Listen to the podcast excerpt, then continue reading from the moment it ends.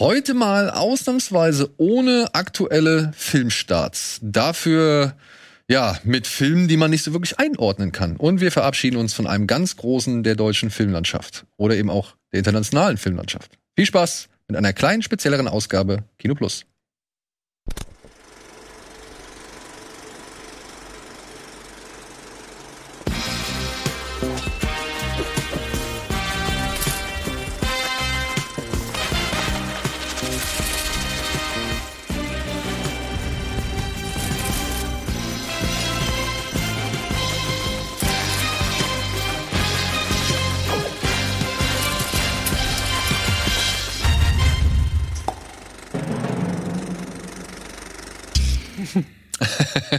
Gut, es bietet sich an, oder?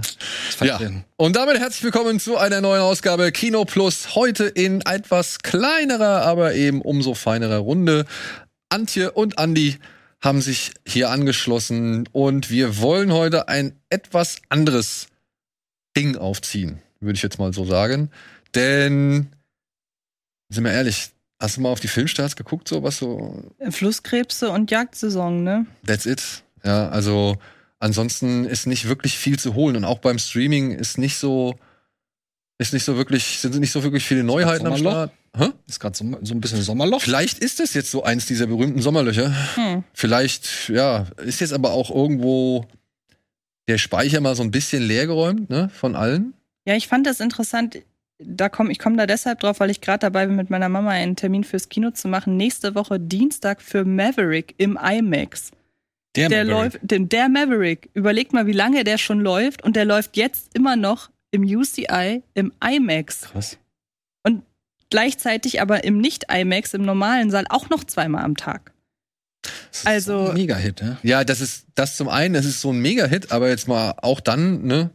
Wann ist ein Film, wann hast du von einem Film das letzte Mal gehört, dass der so lang läuft? Mhm. Also die verschwinden ja oder verschwanden ja doch relativ schnell äh, mhm. teilweise aus dem Kino. Manche sind eine Woche gelaufen und that's it so, ja. Wann war denn Release von Maverick? Boah. Zwei Monaten, drei Monaten? Wenn ich jetzt sage, eine Woche bevor ich in Urlaub gefahren bin, bringt das niemanden weiter. Nicht wirklich. Ich meine Ende Juni sogar. Ja. Oder? Also mir kommt es auf jeden Fall Auf jeden Fall lief der ja noch vor Tor an, wenn ich das richtig ja, in Erinnerung ja, habe. Ja, ja.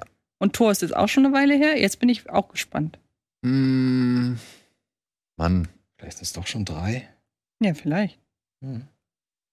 Mai. Mai. Mai sogar, siehst Mai. du mal. Wann Mai Anfang? Warte, ich glaube. Hey, ist auch egal. Ist auch egal. Auf jeden Fall, ich wollte darauf hinaus, dass Maverick immer noch in den Multiplexen läuft, dass wahrscheinlich dann auch noch Tor läuft. Mhm. Und aber auch ja, die davon vielleicht auch profitieren, dass sie konkurrenzlos sind, weil sonst nichts startet. Dann holen die sich noch so ein paar Nachzügler ab. Also Bullet Train läuft ja gerade noch. Ach, der läuft schon? Mhm. Der läuft schon und ich denke mal, Minions wird auch noch irgendwie vielleicht. Ja, stimmt. Irgendwie letzte Woche Bullet Train, äh, Nachmittagsvorstellung, Kino voll. Parallel lief Minions. Also es wird frequentiert. Hm. Hm. Ich finde es auch mal ganz gut, dass Filme ein bisschen Zeit kriegen, ja. äh, sich im Kino zu entwickeln, so. Oder, also, beziehungsweise, dass man halt auch mal die Gelegenheit hat, den Film jetzt irgendwie vielleicht nicht unbedingt in der Startwoche oder in der danach zu gucken, sondern vielleicht mal in der sechsten, siebten Woche, so weil man es vielleicht vorher. So war es ja früher normal. So war es früher ja. normal, also, ja. Also vor 30 Jahren. Deshalb funktioniert meines Erachtens auch dieses, wir zeigen zwei Wochen vor Netflix-Start einen Film für zwei Wochen im Kino nicht, mhm. weil äh, dafür da ist einfach das Zeitfenster zu kurz. Ja, wenn du es noch früher, also wenn du drei Monate hättest oder so, dann würde ich das verstehen. Genau, so wie bei Disney Plus. Aber ansonsten ist jeder, der ein bisschen den Groschen umdrehen muss, denkt doch, na, dann ja. warte ich jetzt noch mal zwei Wochen. Ist genau, also die zwei Wochen kann ich jetzt auch noch ja, warten. Eben. Ja. Also zwei Wochen muss ich sagen, ist auch echt eine Hürde, also keine Hürde mehr. Oder in Zeiten, eine. in denen man sowieso damit zu kämpfen hat, was man noch alles gucken muss, so, beziehungsweise, dass man so viel auf dem Zettel hat. Ja, so, aber wir werden natürlich ein paar Filmstarts und paar Streamingstarts immer wieder als Ticker hier durchlaufen lassen. So, es ist halt einfach jetzt nicht so das Material, über das man sich wirklich großartig hm. unterhalten. Aber du hast zumindest, du kannst ja zu beiden Filmen einen Satz sagen, du hast ja beide gesehen. Äh, ich muss sagen, zur Jagdsaison, ähm, das Ensemble macht es gut, die Story fand ich leider sehr fragwürdig und Aaron Lehmann hat mir mit das schönste Mädchen der Welt doch deutlich okay. besser gefallen. Ich habe eine Review gelesen, wo es mit Brautalarm verglichen wird. Es ist komplett eins zu eins Brautalarm. Echt? Echt? Ja. Aber wahrscheinlich. Also nicht komplett eins zu eins Brautalarm, weil es ja ein Remake von einem dänischen Film ist. Ja. Und trotzdem, es geht darum, die beste Freundin von der einen hat keinen Bock mehr und will jetzt mit einem, also will halt mit einem Typ fremd gehen, den sie auf, einer, äh, auf einem Kongress kennengelernt hat, obwohl sie verheiratet ist, mhm. bereits ein Kind hat und der Mann eigentlich am zweiten Kind arbeiten möchte. Und ihre beiden Freundinnen fahren da mit. Das ist halt eine, ihre alte beste Freundin und eben halt die neue beste Freundin, die dann auch noch der alten besten Freundin den Ex-Mann ausgespannt hat. So. Oh. Und die buhlen halt um die Gunst von eben der Frau, die fremdgehen will. Und das ist halt, äh, also Brautalarm. Also ja, aber es sah halt im Trailer aus wie Brautalarm in unsympathisch. Genau. das ist das Problem. Okay. Weil ich muss sagen, ja, es ist eine Komödie, ja, es ist überspitzt, ja, es soll mich irgendwie zum Denken anregen, aber ich muss sagen, nee, die Figur war halt einfach unsympathisch, wenn sie halt irgendwie glaubt, ihre Heilung oder ihre Lösung im Fremdgehen zu finden, anstatt mal mit ihrem Mann oder sonst irgendwie zu reden und vielleicht zu diskutieren, ja. ob das sinnvoll ist, ein zweites Kind zu kriegen. Also, ich weiß nicht, das war für mich nicht, nicht so das Komödienpotenzial. Und ich finde auch, der Film schafft, mein, meiner Ansicht nach, bemerkt der Film das selbst, indem er sich dann halt eben auf den, das Duell um die Freundin konzentriert. Ja, und nicht halt so oft auf das Thema eingeht, dass mhm. die eigentlich dahin gefahren ist, um fremd zu gehen. Okay. Mhm. Naja, ja. schade. Ich fand die Personalie Aaron Lehmann reizvoll. Hat, hat mich ja auch gereizt, um den Film anzugucken, wo ich, also zumindest zu sagen, okay, lasse ich mich mal drauf ein. Aber er hat mich am Ende dann nicht so mitgekriegt. Und äh, Gesang der Flusskrebse ist ein Nicholas Sparks Film mit einer Krimi-Handlung. Okay. Ja, also wirklich, ähm, da wird mir halt erzählt, dass ein Mädchen alleine, ohne Eltern, 15 Jahre im Sumpf gelebt hat. Und das ist dann Daisy Edgar Jones, die strahlend weiße Zähne hat, mhm. äh, okay. perfekte Augenbrauen und ein, eine wallende braune Mähne, als wäre sie jeden Tag in der Schaumakur gewesen. So. Also das, weißt du, und dann wohnt die da in der Hütte mit fließend, also mit einem Brunnen, weißt du, also die, die hat mhm. keinen Strom und zapft sich halt das pumpt das Wasser aus dem Brunnen raus, so, ja. Und okay. sieht halt aus wie Daisy Edgar Jones. Die ist halt hübsch, weißt du? Mhm. Und die wird aber auch zurechtgemacht wie halt blöd. Und dann, ach, keine Ahnung. Ja, du weißt nicht, was das für ein Wasser war. Ja, wahrscheinlich. Also vielleicht reißen sich da jetzt schon die Kosmetikfirmen drum, weil dieses Wasser eine reinigende also, Wirkung halt. Ich muss sagen, ich, ich saß da zwei Stunden lang und habe eigentlich nach der ersten Stunde spätestens nur noch auf die Uhr geguckt und wollte wissen, wann es zu Ende ist. Ja, und ich finde halt diese Real-Life Mordgeschichte, die, die die Autorin da begleitet, äh, die finde ich deutlich spannender als das, was okay. in dem Film oder dem Buch geschildert wird. Wie ist denn damals noch der Film mit ähm, Jodie Foster, die irgendwie auch 15 Jahre im Wald lebt? Nell. Nell. Und genau an Nell orientiert der sich auch so ja? ein bisschen. Ja, beziehungsweise sowas wäre er gern, weil sie bringt sich halt, oder also lesen und schreiben wird ihr halt über einen anderen jungen Mann beigebracht und mhm. äh, dementsprechend. Mansplaining. Du bist schon der Zweite, der das mit Nell vergleicht. Nee, ich vergleich's nicht mit Nell. Nee, aber der, also nein, aber der, der Nell oder Mel? Nell, Nell. Äh, der den äh, anführt als, ähm, als Inspiration. Ja, also das, das kann ich auch verstehen, woher das kommt. Ich meine, es ist halt ein Mädchen, das allein im Sumpf aufwächst für 15 Jahre fernab von irgendwelchem Einfluss. Ja, wer hätte gedacht, dass Mama zu dieser Thematik dann doch der bessere Film ist? ja, ja, auf jeden Fall. auf jeden Fall. Also meiner Ansicht nach. Ja, deswegen, also. Okay.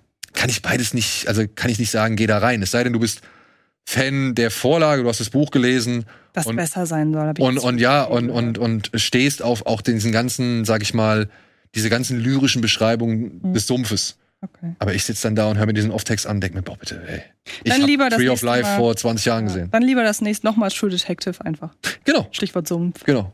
Oder, oder, oder, oder, Marshland. Oder Adaption, bitte. Oder Adaption. Ja, oder wie heißt denn dieser spanische, der jetzt auch von äh, Adolf, äh, ja, Adolf Marshland oder La Isla Minima. La Isla Minima. Genau. Wer hat die nochmal? Äh, Freies äh, Land. Freies Land. Christian Albert, richtig. Freies Land, Marshland oder La Isla Minima, Adaption mhm. oder keine Ahnung, wer die Nachtigall stört alles lieber angucken als meiner Ansicht nach Gesang der Flusskrebs. Gut. Sagtest das du das Ding aus dem Sumpf auch?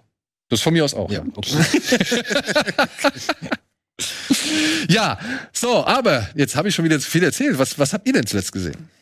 Ich habe gestern beim Durchseppen ähm, die Popo und Flüsse entdeckt. Ah, den kennst so, du nicht? Nein, das fand ah. ich sehr überraschend, weil das eigentlich so dieses äh, Thrill, auch relativ üble Thriller, späte 90er, Anfang 2000er, ist eigentlich so voll mein Ding. Und dann auch noch mit Vincent Cassel, den ich sehr gerne Ist mag. das nicht Kassowitz auch in, in der Regie? Ja, Matthias Ja, Kassel genau. in der Regie.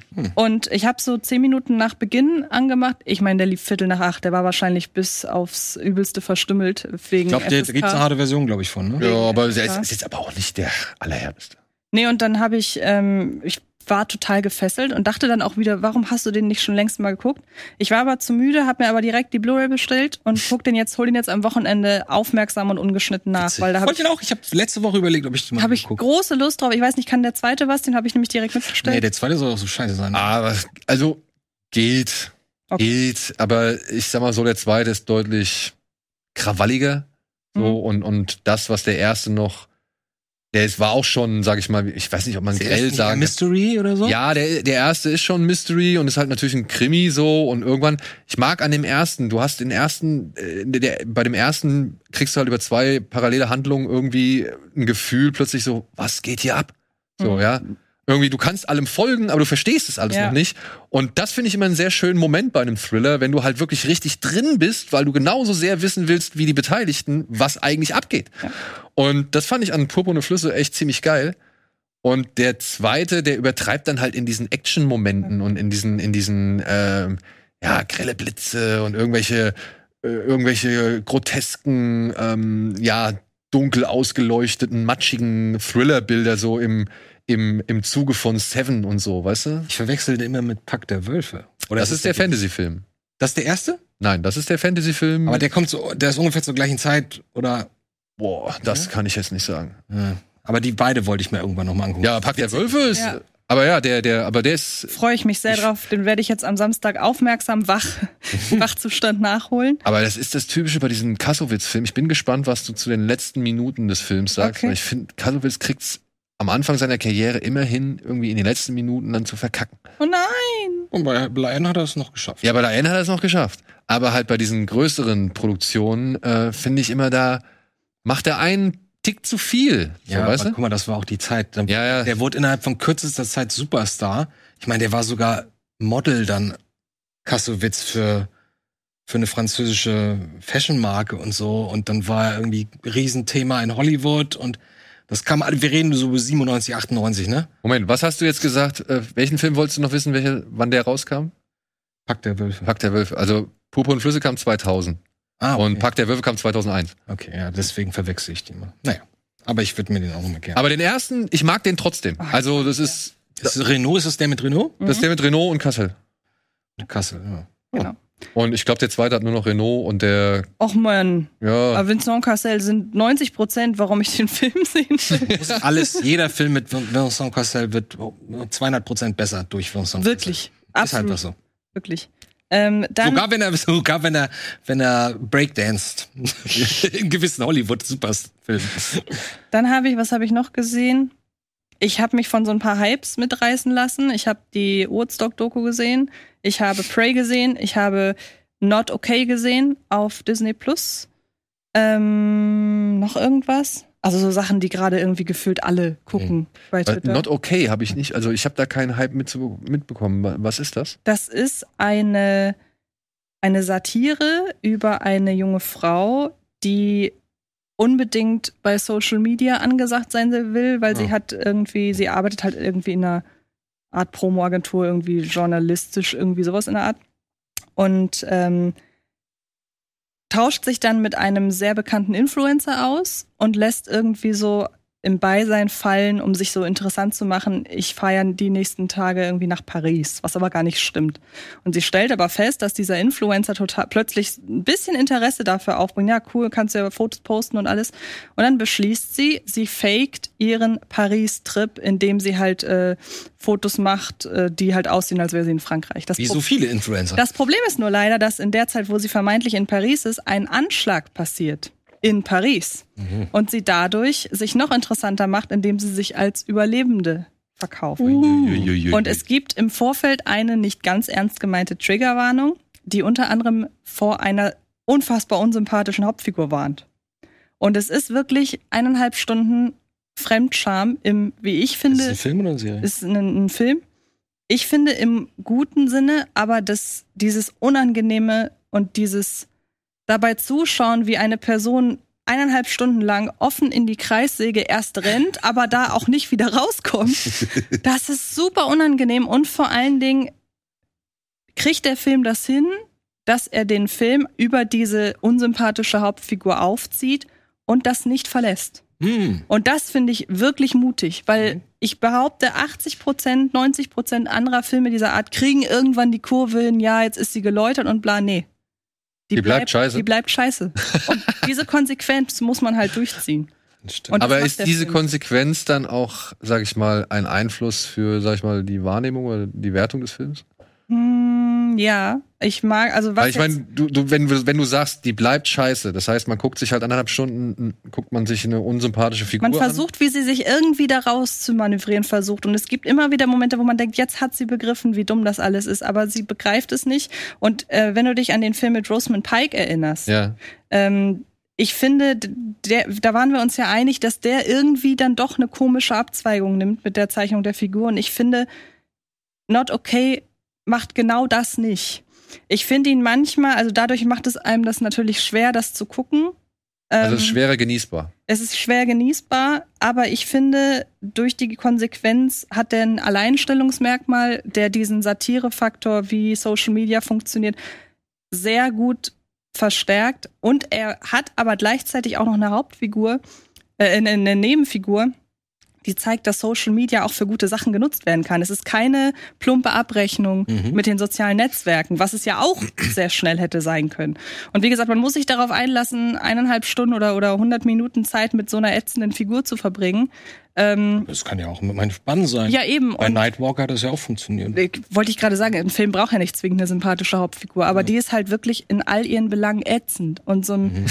Äh, privileged white girl irgendwie in jeder Hinsicht. Und aber auch super gespielt. Ich weiß die Hauptdarstellerin gerade leider nicht. Ich meine, das ist die, die zum Beispiel auch in der Sexpakt mitgewirkt hat oder in Why Him, die Blonde. Wenn ihr euch, ich weiß leider gerade nicht, wie sie heißt, aber ich beide gesehen, beide ich, nicht mehr wirklich auf dem Aber Schirm. ich sehe die, ich sehe die sehr gerne. Ich hoffe, ich habe das jetzt nicht verwechselt. Ich sehe die sehr gerne. Die macht das auch wirklich gut. Und ich hatte, das hört man ja manchmal so aus ähm, so von Seriendarstellern, dass äh, irgendwann die Leute vergessen, zwischen Schauspieler, Schauspielerin und Figur zu unterscheiden. Dass was, die dann, mich, was ich bis heute nicht verstehe. Dass sie dann auf der Straße für Dinge, die ihre Serienfigur gemacht hat, plötzlich angepöbelt werden. Und ich könnte mir vorstellen, dass der das vielleicht auch passiert. Also es würde mir sehr leid tun. Um so Deutsch? Ich meine, das spricht. So Deutsch, genau. So Deutsch. Äh, das spricht natürlich für ihre Fähigkeiten. Ja, ja, genau. In gewisser Form auch. Aber ich meine, ich habe vorgestern irgendwie ein Interview mit Edward Norton, äh Quatsch, mit Edward Furlong gesehen. Mhm der jetzt seine Drogenkarriere langsam hinter sich gebracht hat. Und der meinte auch sogar nach American History X mhm. über Jahre. Ja, glaube ich. Wurde er angefeindet deswegen. Glaube ich. Ich meine, wie, wie dumm muss Willi, man sein? Willi Herren. Genau, an den musste ich nämlich denken. Willi Herren, also wir müssen doch gar nicht so weit gucken. Genau. Willi Herren wurde ja jahrelang ja? genau als daran Nazi musste ich denken. Ich wollte es nur nicht sagen. Ja, ich wusste nicht. Ich habe das, ich guck, hab das nie geguckt. Ja, ja, also der hatte halt äh, irgendwann mal den, den Assi gespielt mit rechten Tendenzen und so und das, ja. das klebte an dem. Was ist mit den Leuten los? Was, was tickt? Ich meine, wenn du dich bei einer Serie, kann ich es ja vielleicht sogar verstehen, wenn man sich da irgendwie dann reinsteigert über Jahre. Andererseits, ja. Lindenstraße lief auch nur einmal die Woche. Also keine Ahnung. Ähm, aber wirklich, wirklich lange. Ja, das ist wahr. Wann nee, aber das, 30 Jahre lief das, ne? Mehr, glaube ich, oder? Oder 40. Also es hat, haben sie jetzt abgesetzt, ne? Ja, das ist jetzt abgesetzt. Nee, aber das war's so. Prey fand ich in Ordnung, hat mir jetzt nicht so viel gegeben. Was habe ich noch gesagt? Die nee, Woodstock, die Woodstock-Doku. Ich finde, sie hätte kürzer sein dürfen. Und ich finde, wenn sie schon so viele Interviewpartner haben, dann hätten sie vielleicht mal ein bisschen in den Aussagen variieren können. Also ich muss mir jetzt, um eine Zahl zu nennen, bei zehn Interviewpartnern nicht anhören, wie zehn Leute hintereinander das Gleiche sagen. Reden wir über die gleiche Doku? Ja, ja. Die dreiteilige Woodstock, 9, Woodstock 99, die jetzt Ja, ich habe nämlich noch eine andere entdeckt. Ah, okay. da, da ist das auffälliger noch. Als, okay. Also was du gerade sagst. Und ich meine, ich weiß nicht, wie oft allein in der ersten Folge fällt, ja, wir wollten das Woodstock-Gefühl 69 rekreieren. Ja, das kann eine Person sagen, dann vielleicht noch eine zweite, aber ich brauche das nicht zehnmal und dann noch, noch von in zehn verschiedenen Varianten hören. Und ich tue mich so ein bisschen schwer damit, mit diesem künstlichen Spannungsaufbau, dass man in der ersten Folge halt schon das Ergebnis zeigt mhm. und dann dazwischen gefühlt relativ viel Leerlauf ist. Also dann hätte ich gesagt, mach da einen ganzen Film draus, zwei Stunden, streich meinetwegen die letzte Folge weg, erzähl das Aber stringenter. Das ist, ist, das nicht die Folge mit dem ganzen Vergewaltigungsthema, das letzte, die letzte Folge? Naja, das letzte ist die Eskalation. Ja, aber dann dann erfahren sie ja erst von diesen ganzen Missbrauchsfällen. Ja, in den letzten fünf Minuten, muss man ja leider sagen. Also, Echt, ist das nur so kurz? Oder zehn Minuten. Auf jeden Fall ist das nur noch so eine Randnotiz am Ende. Also ich fand das, was gezeigt wurde, fand ich, äh, fand ich schon krass. So wie gesagt, aber ich, drei Viertel dachte ich, das ist halt ein Festival. Ich dachte das auch hin und also, wieder, ja. Dann hat es irgendwann gebrannt und dann dachte ich, ja, okay, es ist ein Festival ja, mit Feuer. Aber. Ja, aber dass es schon halt äh, von vornherein nach hinten losgeht.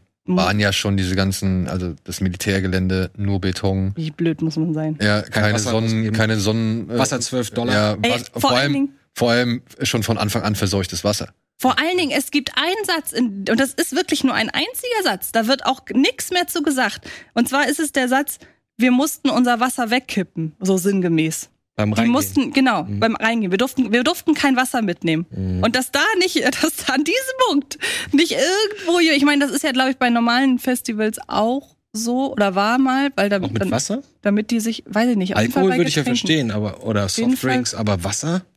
Gerade wenn da irgendwie 30 Grad herrscht. Ich weiß nicht, ob auf dem eigentlichen Gelände, wo du halt verkaufen willst, ob da das erlaubt ist, aber zumindest auf dem Zeltplatz soll es ja erlaubt sein. Eigentlich schon. Aber ah, ich will da jetzt auch nichts Falsches sagen. Also ja, so war es bislang bei mir. Aber das waren so die Sachen. Und ähm, Waisenhaus habe ich mal wieder gerewatcht, ähm, weil ich Bock hatte. Wir haben letztes Mal über Marrowbone, gesprochen und dachte, guck den doch mal wieder. Ja, da hat sich auch jemand äh, gemeldet, glaube ich, in den Kommentaren und schrieb, oh cool, danke für den Tipp mit Marrowbone. Ich habe den geguckt, fand den gut. Waisenhaus? Ja, von äh, Juan Antonio Bayona.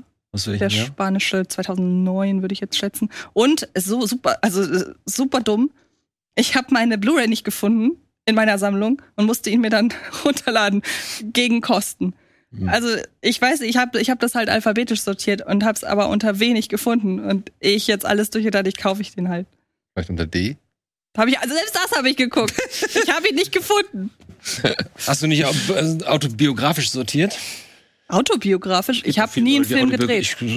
Ich, so, ja. ich sortiere. Ich meine nach deiner Autobiografie. Ich sortiere mal, also früher, als ich noch physische nee. Filme hatte, habe ich immer autobiografisch Ist eine, Ja, aber dann musst du sie ja eigentlich einfach nur so sortieren, wie du sie gekauft hast.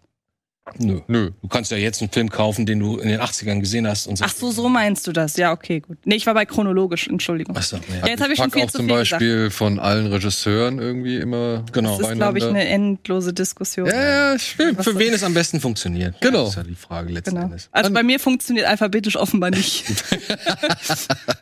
Aber du hast auch eine Menge, das muss man das dazu sagen. Das stimmt, ja. Äh, Andi. Ich habe eine der schlechtesten Dokumentationen meines Le in meinem ganzen Leben gesehen. Wie der heißt? Ähm, ich habe irgendwie rausbekommen, ja, neue Doku, UFO-Doku. Und ich so, ah, 2022, UFO-Doku.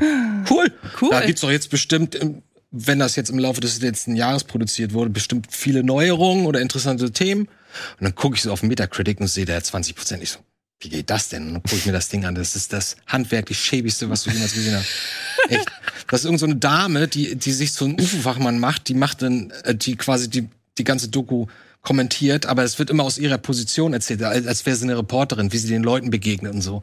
Und dann haben alle ihre Vorgesetzten, alle Wissenschaftler oder, oder Ufologen und so, die dann da mit im Team sind, kriegen so aufgesagt, das sind alles so inszenierte Szenen. Die kommen rein, hallo, wie geht's? Wir haben uns lange nicht gesehen. Ja, was ist das denn? Ja, das ist das Gerät, damit können wir, ach, das ist ja interessant. Und ich so, äh, wie unangenehm, die wollen voll seriös sein, erreichen genau das Gegenteil. Also es war echt peinlich. Ethereum, ah nee, Tear in the Sky war der UFO-Film, der ist gar nicht so schlecht. Oder nee, Fire in the Sky. Fire in the Sky ist der UFO-Film. Tier, Tier in the Sky muss dann die Sky Doku sein. Diese Dokus.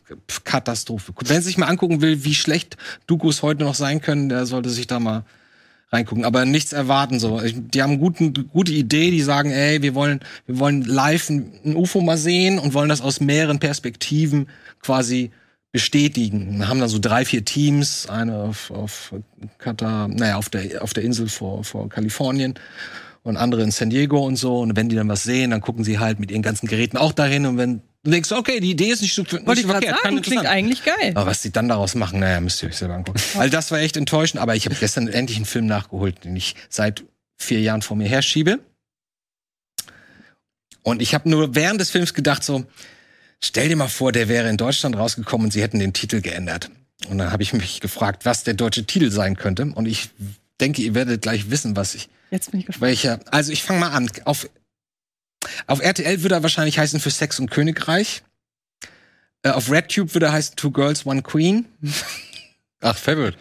auf dem Infokanal, ah. auf dem Infokanal wird er wahrscheinlich heißen Verrat, The Truth Story of Queen Anne. auf Arte wird er heißen My Kingdom Come. Und auch als DVD-Release würde er heißen Sex, Lügen und die Krone. Das finde ich äh, durchaus, das ist durchaus plausibel. Und dann, und dann gucke ich den Film zu Ende und gucke dann mal nach und dann sehe ich, dass der wirklich heißt Intrigen und Irrsinn auf Deutsch. also so ein toller Film, so ein toller Film.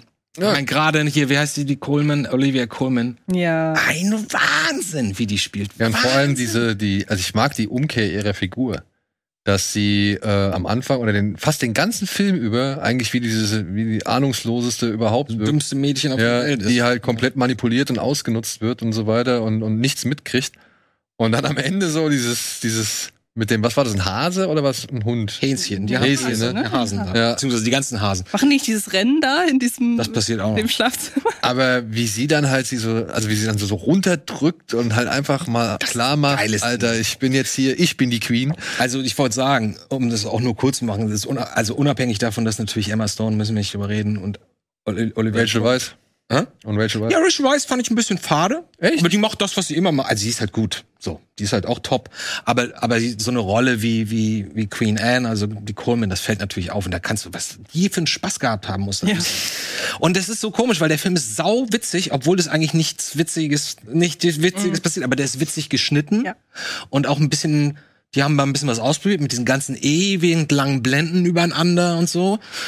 Und natürlich diese absurde Weitwinkelkamera, die man noch nie im Mittelalter oder im, im, im Spätmittelalter oder am Königshof in solchen Filmen jemals gesehen hat, wo ich auch mich immer gefragt habe, warum machen sie das?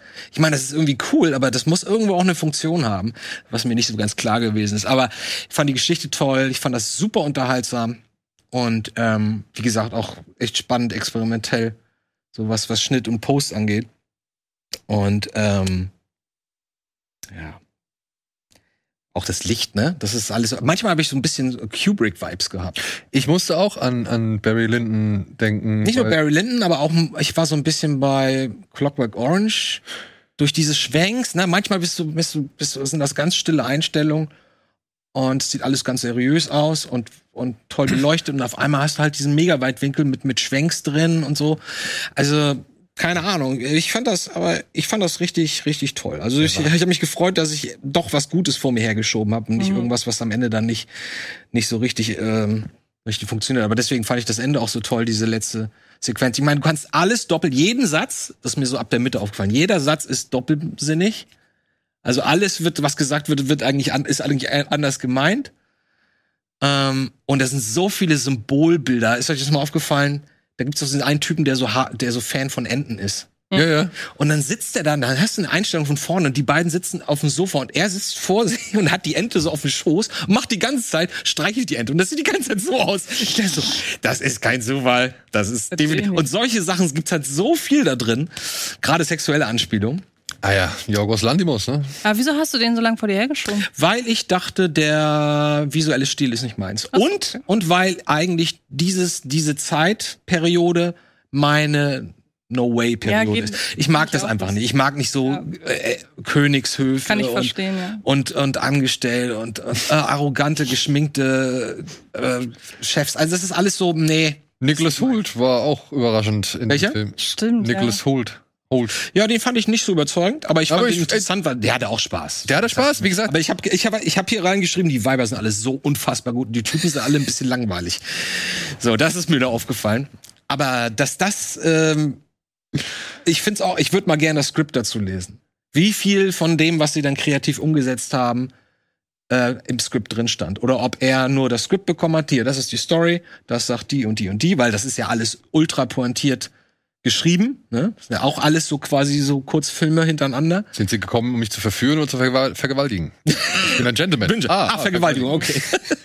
genau, solche Sachen. Ich meine, ihre Rolle macht auch richtig Spaß. Ähm, ja, also ich kann nur sagen, wer den noch nicht kennt und vielleicht aus den gleichen Gründen wie ich so ein bisschen abgeturnt ist von, von außen auf dem, äh, von dem Thema, könnte positiv überrascht werden, wie ich es war. Der Kameramann ist Robbie Ryan der eigentlich eher sich für, sag ich mal, auch eben diese ruhigeren Filme auszeichnet. Der hat Philomena zum Beispiel gemacht.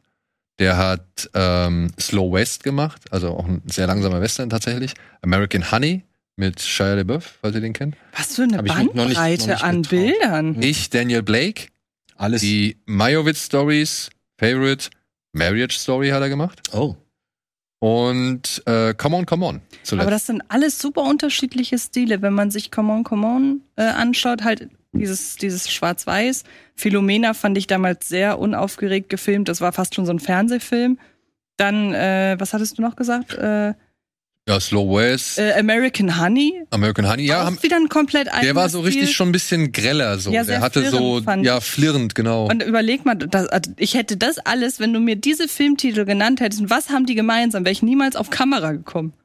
es gibt halt gute Handwerker, ja. die sich auch die, die, den kreativen Ansatz immer wieder neu erfinden für das jeweilige Produkt oder mhm. für den jeweiligen Film. Ähm, und ich wüsste auch gar nicht, welche, welche Version besser ist. Aber, und es gibt die Leute, die stehen für einen Stil. Ja. Die buchst du und dann bekommst du diesen Stil. Und daran arbeiten die halt Jahrzehnte und werden immer besser und besser. Im besten Falle. Oder sie bleiben drauf sitzen und machen nichts anderes.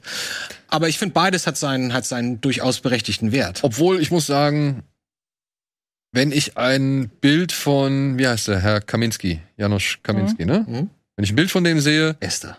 weiß ich, das, das ist, ist ein Bild von ja. Janusz Oder eine Fahrt in Verbindung mit einer Kamera. Oder, oder auch von mir aus eine Fahrt. Das ist so Dann ziemlich er und äh, auch mittlerweile heute von heute mal. Ich würde behaupten, das sind so die, die man anhand von wenigen Bildern erkennt. Oh, ich weiß nicht, ob man da nicht noch ein paar andere nennen Ballhause, könnte. Äh, Ballhause erkennst, hast du auch immer. Ich finde auch, und hier auch Herr, ähm, hier, na, Donaldson? Nee, ähm, Deakins.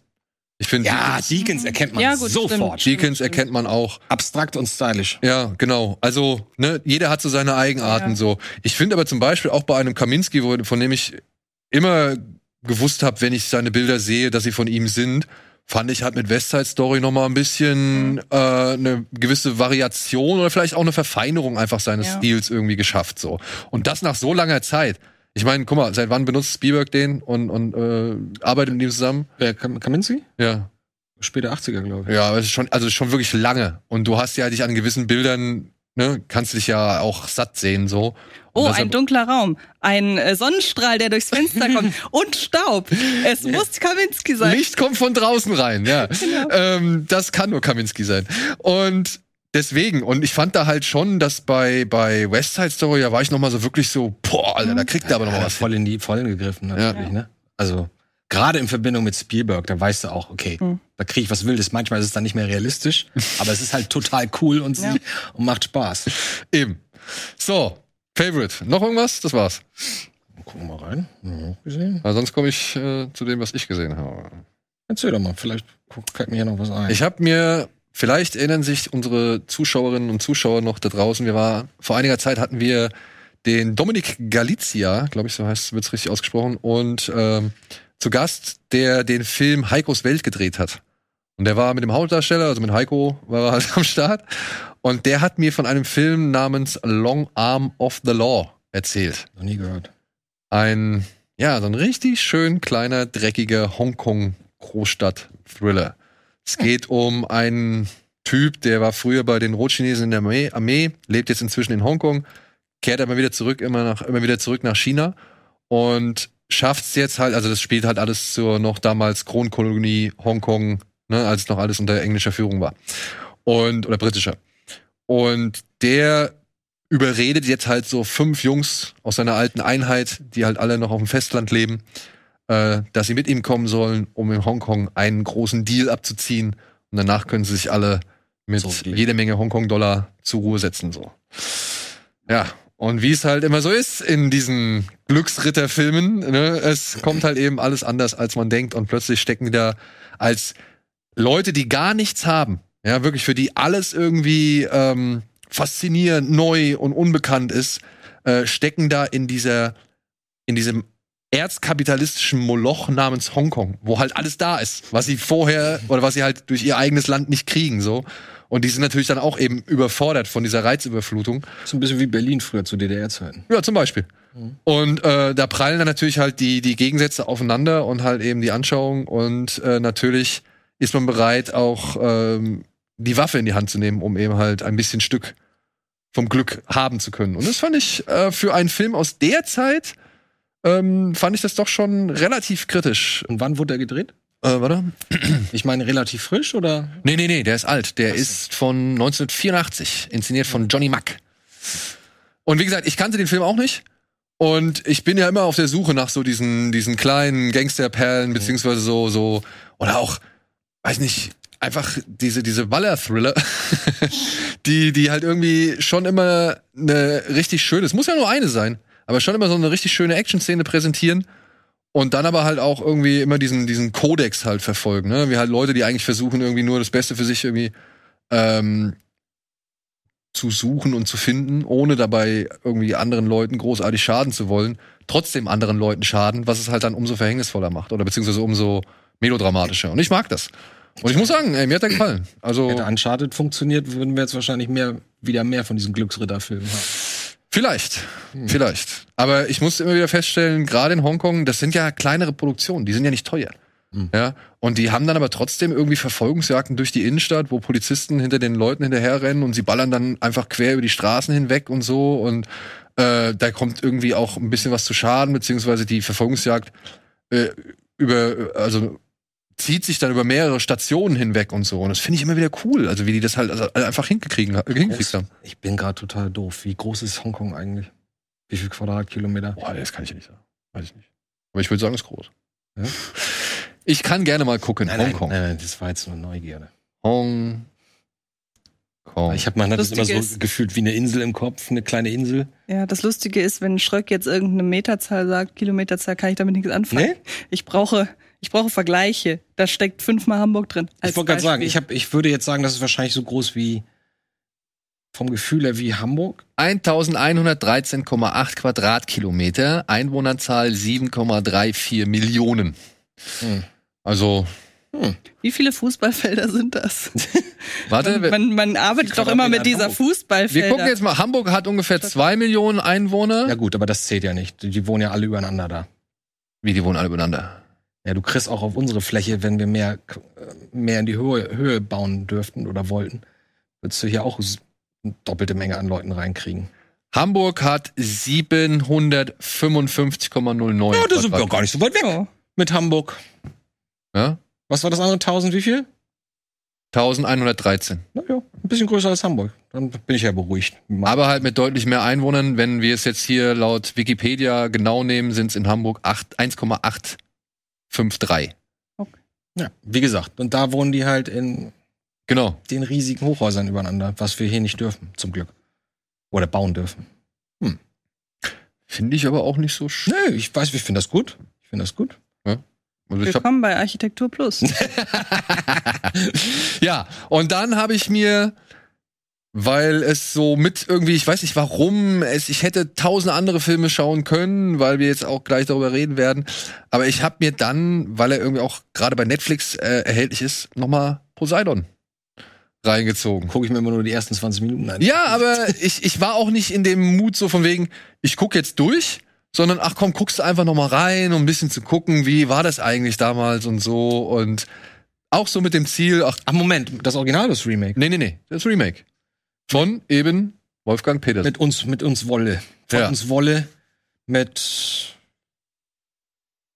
Richard. Oh Gott. Dreyfus. Richard Dreyfus. Genau. Und Kurt Russell und Josh Lucas. Zu einer Phase, als man noch gedacht hat, Josh Lucas ist auf jeden Fall ein Lead-Character. Wieso George Lucas? So heißt der da schon. Ja. Echt? Ja. Der heißt George Lucas? Josh. Josh, ach, Josh Lucas. Okay, alles klar. Alles klar. Josh Ich dachte, warum spielt da George Lucas mit? Nein, George Lucas war nicht mit dabei. Ja, und ähm, das hat natürlich den, wie gesagt, den Grund, ich habe mir gedacht, komm. Ähm, ich wollte gestern mir das Boot nochmal angucken, dann dachte ich, nee, warte mal, sechs Stunden ist mir jetzt zu viel.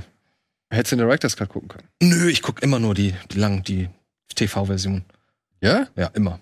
Okay. Ich mein, von dem Film kann es kein, keine Minute zu wenig geben. Ja, aber bevor wir darauf zu sprechen kommen, ja, wie ihr vielleicht mitbekommen habt, Wolfgang Petersen ist im Jahr, äh, im Alter von 81 Jahren jetzt an seiner Bauchspeicheldrüsenkrebserkrankung gestorben. Am 12. August war der Todestag. Äh, das wurde dann allerdings erst nach dem Wochenende bekannt gegeben, wenn ich das richtig mitbekommen habe. Ja, und deswegen wollen wir heute ein bisschen über Wolfgang Petersen reden. Bitteschön.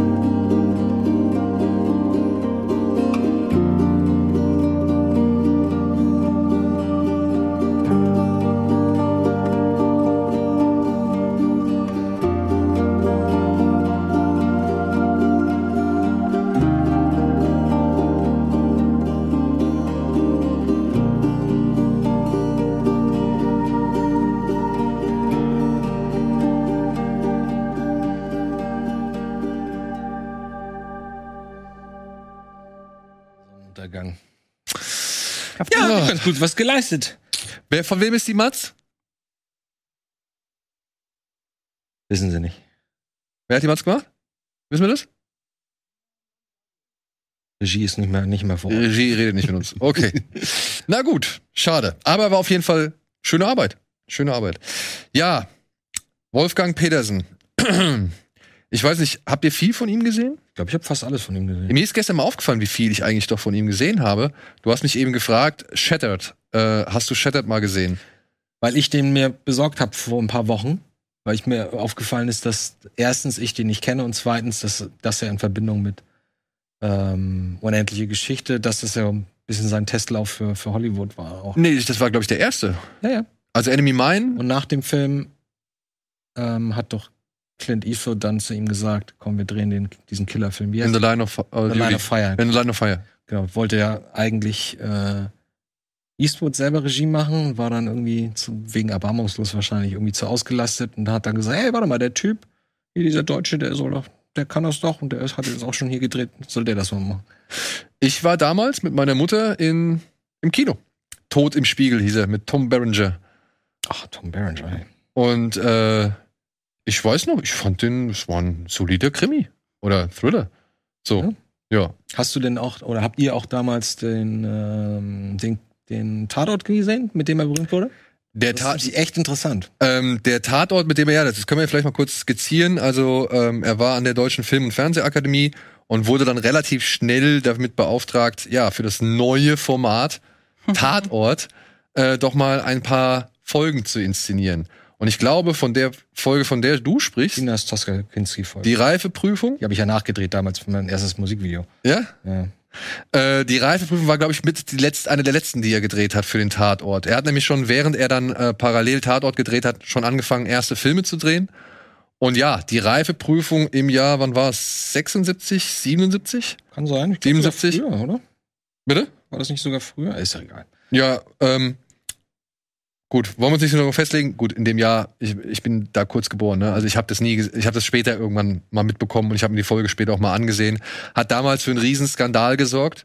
Natascha Sinski, äh, na, Nastasia. Nastasia Kinski verführt als Schülerin ihren Lehrer.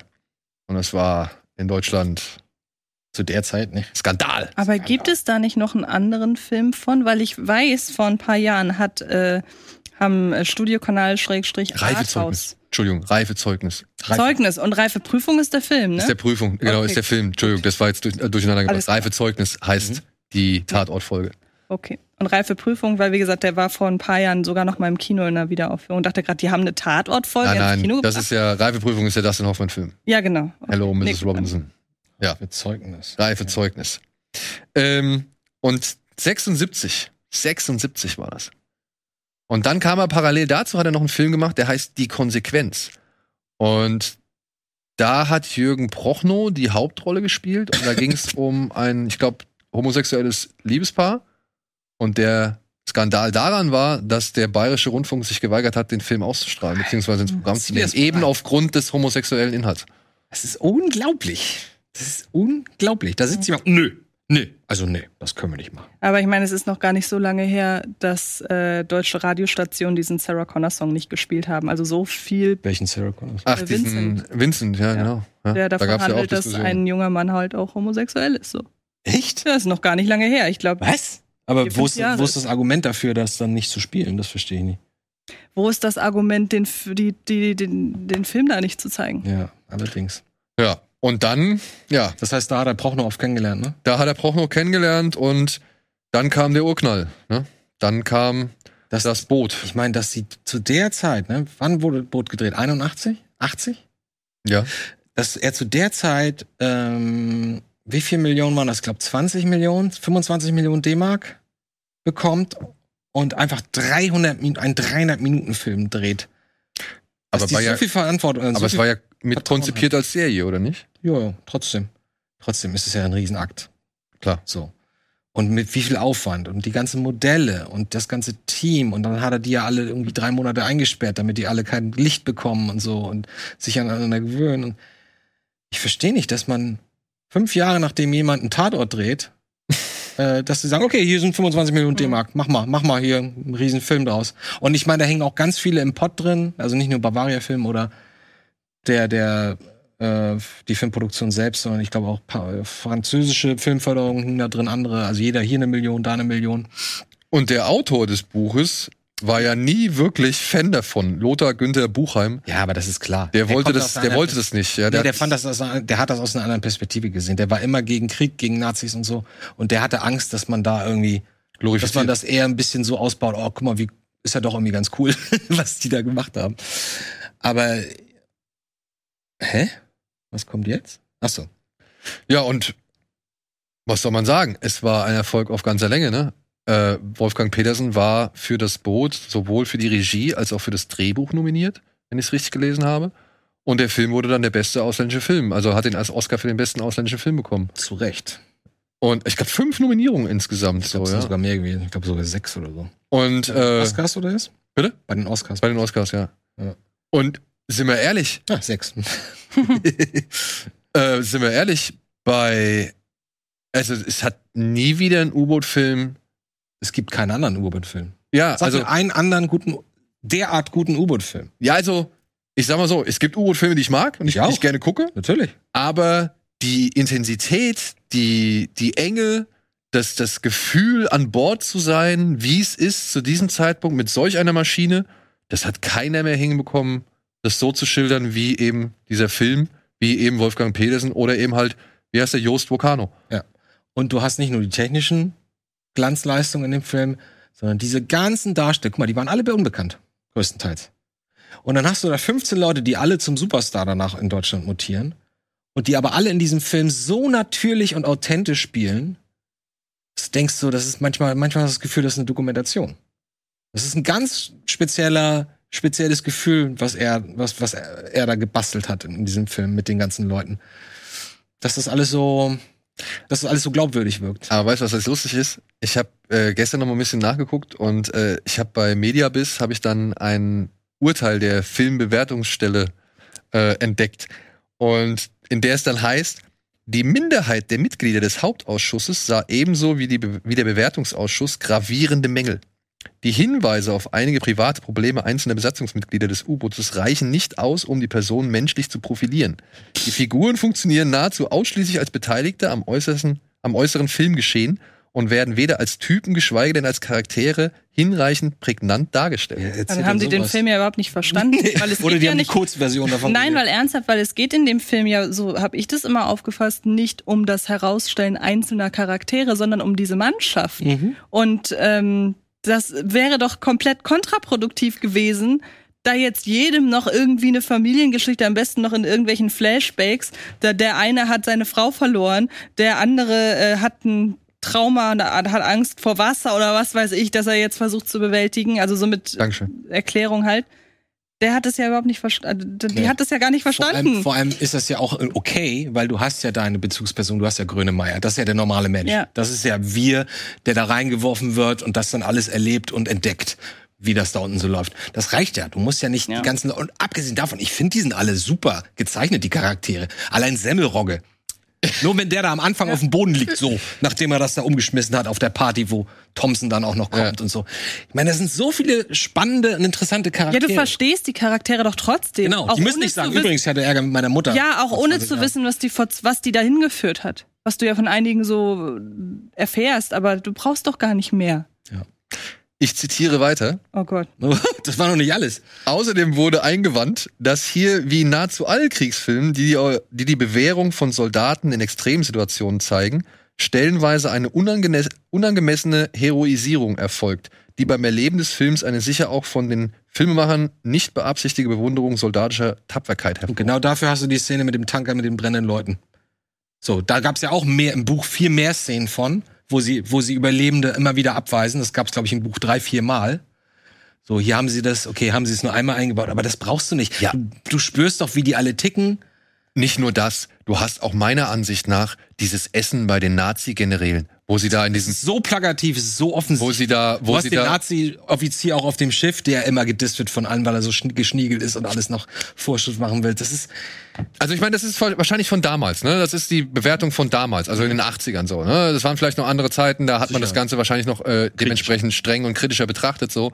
Ich fand es halt einfach nur lustig zu sehen, weil äh, oder zu lesen, weil ich es halt so halt einfach auch nicht mehr wahrnehme, ja? Ich finde der Film nie so wahrgenommen. Ähm, der Film schafft es eigentlich wirklich als einer der wenigen Kriegsfilme aus Deutschland überhaupt, sag ich mal, dass man nicht irgendwie gleich äh, die Leute da abkanzelt, als, ey, das waren ja alles Nazis und die sind alle scheiße und keine Ahnung. Ja gut, so, der ne? Film hätte auch nicht so gut funktioniert, wenn wir immer die ganze Zeit das Untergewicht. Also ich glaube nicht, dass, dass U-Boot-Mannschaften zu der Zeit zu 99 Prozent aus Antinazis bestanden. So, aber für die Geschichte und für den Film ist es hilfreich, wenn du sagst, okay, das sind wirklich nicht alles die Arschlöcher oder die die Top-SS-Arschlöcher, sondern das sind eher normale Leute. So, du könntest ankreiden, dass die alle nicht aussehen wie 18, 19, 20. So, die waren wahrscheinlich alle Mitte 20 zu dem Zeitpunkt auch schon. So, das siehst du auch.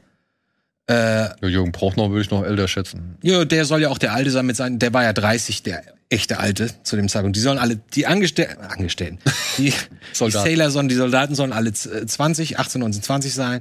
Der Alte soll zu dem Zeitpunkt 30 sein. Ich glaube nicht, dass Prochnow 30 war, der war wahrscheinlich auch schon 40 oder so zu dem Zeitpunkt. Aber das war halt die Zeit. Wir haben uns ja auch schon so oft darüber aufgeregt, dass diese ganzen 90er-Filme oder die Teenie-Filme vollgepflastert sind mit Darstellern, die gefühlt zehn Jahre älter sind und dann sollen sie 16-Jährige spielen. So. so ist das halt früher gewesen. Ja. Heute sieht man das anders. Aber ja, das Boot auf jeden Fall der große Welterfolg mit immer noch einem der Filme aus Deutschland, die mit allen großen Klassikern genannt werden. Und so. der wird nie schlechter. Den guckst du, den lässt du auch mal zehn Jahre liegen. Ich lasse den auch manchmal zehn Jahre liegen. Und dann gucke ich ihn noch mal, weil ich dachte, naja, guck mal, 80er, Fernsehfilm.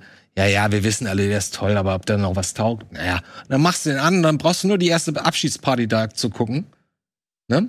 In La Rochelle oder wo das auch anfängt. Das auch in La Rochelle an? ich glaube ja, Lausch. Ja. Oder endet das nur? Und denkst du, ja, okay, guck mal, das ist so speziell alles. Das ist fast so ein, ich finde, der hat manchmal so ein Gefühl wie der Pate. Diese Party erinnert mich manchmal an den Ja. Paten, wo einfach nur gezeigt wird, guck mal, ohne dass jetzt der Plot vorangebracht wird, sondern einfach nur, atem mal die Situation ein. Guck dir mal die ganzen Leute an, was die da alles so den ganzen Abend machen. Und wie die aussehen. Und wie die miteinander umgehen. Und wie die feiern und so. Das musst du ja nicht machen. Und Otto Normalverbraucher oder Produzenten würden sagen, warum ist das jetzt zehn Minuten lang? Wir, wir kommen ja gar nicht voran mit der Geschichte. Vor allem Das musst du atmen ja, fürs Gefühl. vor allem sieht man es ja in anderen Ländern, so gerade der italienische Film. Da macht man sowas in der Art ja auch. Da gehört es zum guten Ton. Ja, und im Deutschen, wann passiert denn das schon mal? Also da hast du, nicht. weiß ich nicht, wenn du ne, ne, wenn du ein Klientel zeigen willst, hast du es vielleicht höchstens so in Toni. Serien. Ja, ja, ja. Oder, oder ich dachte jetzt so an diese ganzen äh, vier Blocks und so weiter, Ja. diese ganzen Serien. Was aber gefühlt konzentriert sich das da irgendwie auf dieses eine Klientel, habe ich so das Gefühl, dass da äh, gezeichnet wird. Oder zum Beispiel, ja, vielleicht machen Serien ein bisschen besser. Ich meine, Stromberg zum Beispiel. Der schafft das auch, nur anhand von Alltagssituationen diese Atmosphäre zu kreieren. Aber in so einer klassisch deutschen Großproduktion Keine Zeit. da hast du dann keine Zeit für. Ja. Da müssen dir die Figuren sagen, was für Menschen sind. Genau. Ich denke gerade, ja. Gut, das Boot hat ihm natürlich dann jetzt alles ermöglicht, unter anderem halt auch. Ich weiß nicht, womit fangen wir an? Äh, wir fangen an mit äh, einem Film, den wir beide. Wir haben, ich habe die beiden gefragt, ob sie denn mal mal ihre Top 3 Wolfgang Petersen oder Lieblings Wolfgang Petersen Filme irgendwie auflisten können. Und das Boot war bei uns beiden auf jeden Fall dabei. Ja, klar. Unsere beiden Listen sind identisch, wirklich eins zu eins identisch. ähm, Aber ich war, ich war verführt, ähm, die unendliche Geschichte aufzupacken. ja, Aber aber nur aus Kindheitserinnerung. da kommen wir ja noch mal hin. Aber wir haben halt beide dann auch Enemy Mine. Ja, auch ein Film, Wichtig damals gewesen für mich. ja, äh, ein Film, der, weiß ich nicht, nicht möglich gewesen wäre, wenn er, glaube ich, nicht diese vorherige Leistung gezeigt hätte und gebracht hätte. So, ja, Dennis Quaid und äh, was, Louis Gossett Jr., ne? Ja. Äh, spielen hier eine Robinsonade im All Mhm. ähm, mit, mit einem Menschen und einem Außerirdischen, die auf einem völlig wilden und abgeschiedenen Planeten irgendwie miteinander klarkommen müssen und merken, sie sind sich gar nicht so fremd. Also, ich weiß nicht, ich mag diesen Film. Ich, ich, Ich ich finde den auch schön. finde ihn super. Der ja. hat diverse Fehler, aber äh, Klar. aber ja, da, da muss man halt da reingeboren sein. Ich habe den auch im Kino gesehen damals. So, wenn du mit irgendwie 16 oder 15 den im Kino siehst, wann war der? Egal, sorry. Ähm, 87? dann kannst du dich da nicht frei machen. Und ich mag immer noch auch sehr die Musik vor allem. Ja. Aber ich meine, guck mal, du guckst dir diesen Film an und du guckst dir jetzt zum Vergleich Hollywood-Filme aus der Zeit an. Und das fand ich halt schon erstaunlich, dass da mal ein Film aus Deutschland kam, der aussieht wie einer aus Amerika.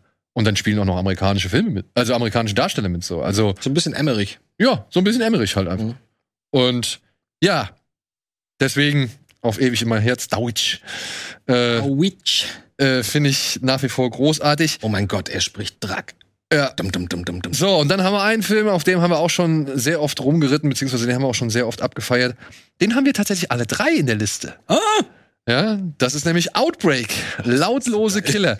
Und hier muss man einfach mal sagen, Pedersen war in seinen Hollywood-Filmen immer irgendwo so ein kleines bisschen progressiver oder ein bisschen anders als andere. Findest du? Ja, ich meine, guck mal, in The Line of Fire.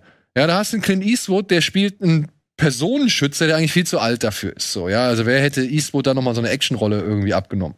Ach so. Mhm. Ja. Okay. Mhm. Und jetzt hier kommt ein Outbreak, ein Film über ein Virus daher. Wie spannend kann es werden, zu sehen, wie Menschen dahin siechen, so, ja? Aber und setzt in der Hauptrolle Dustin Hoffman.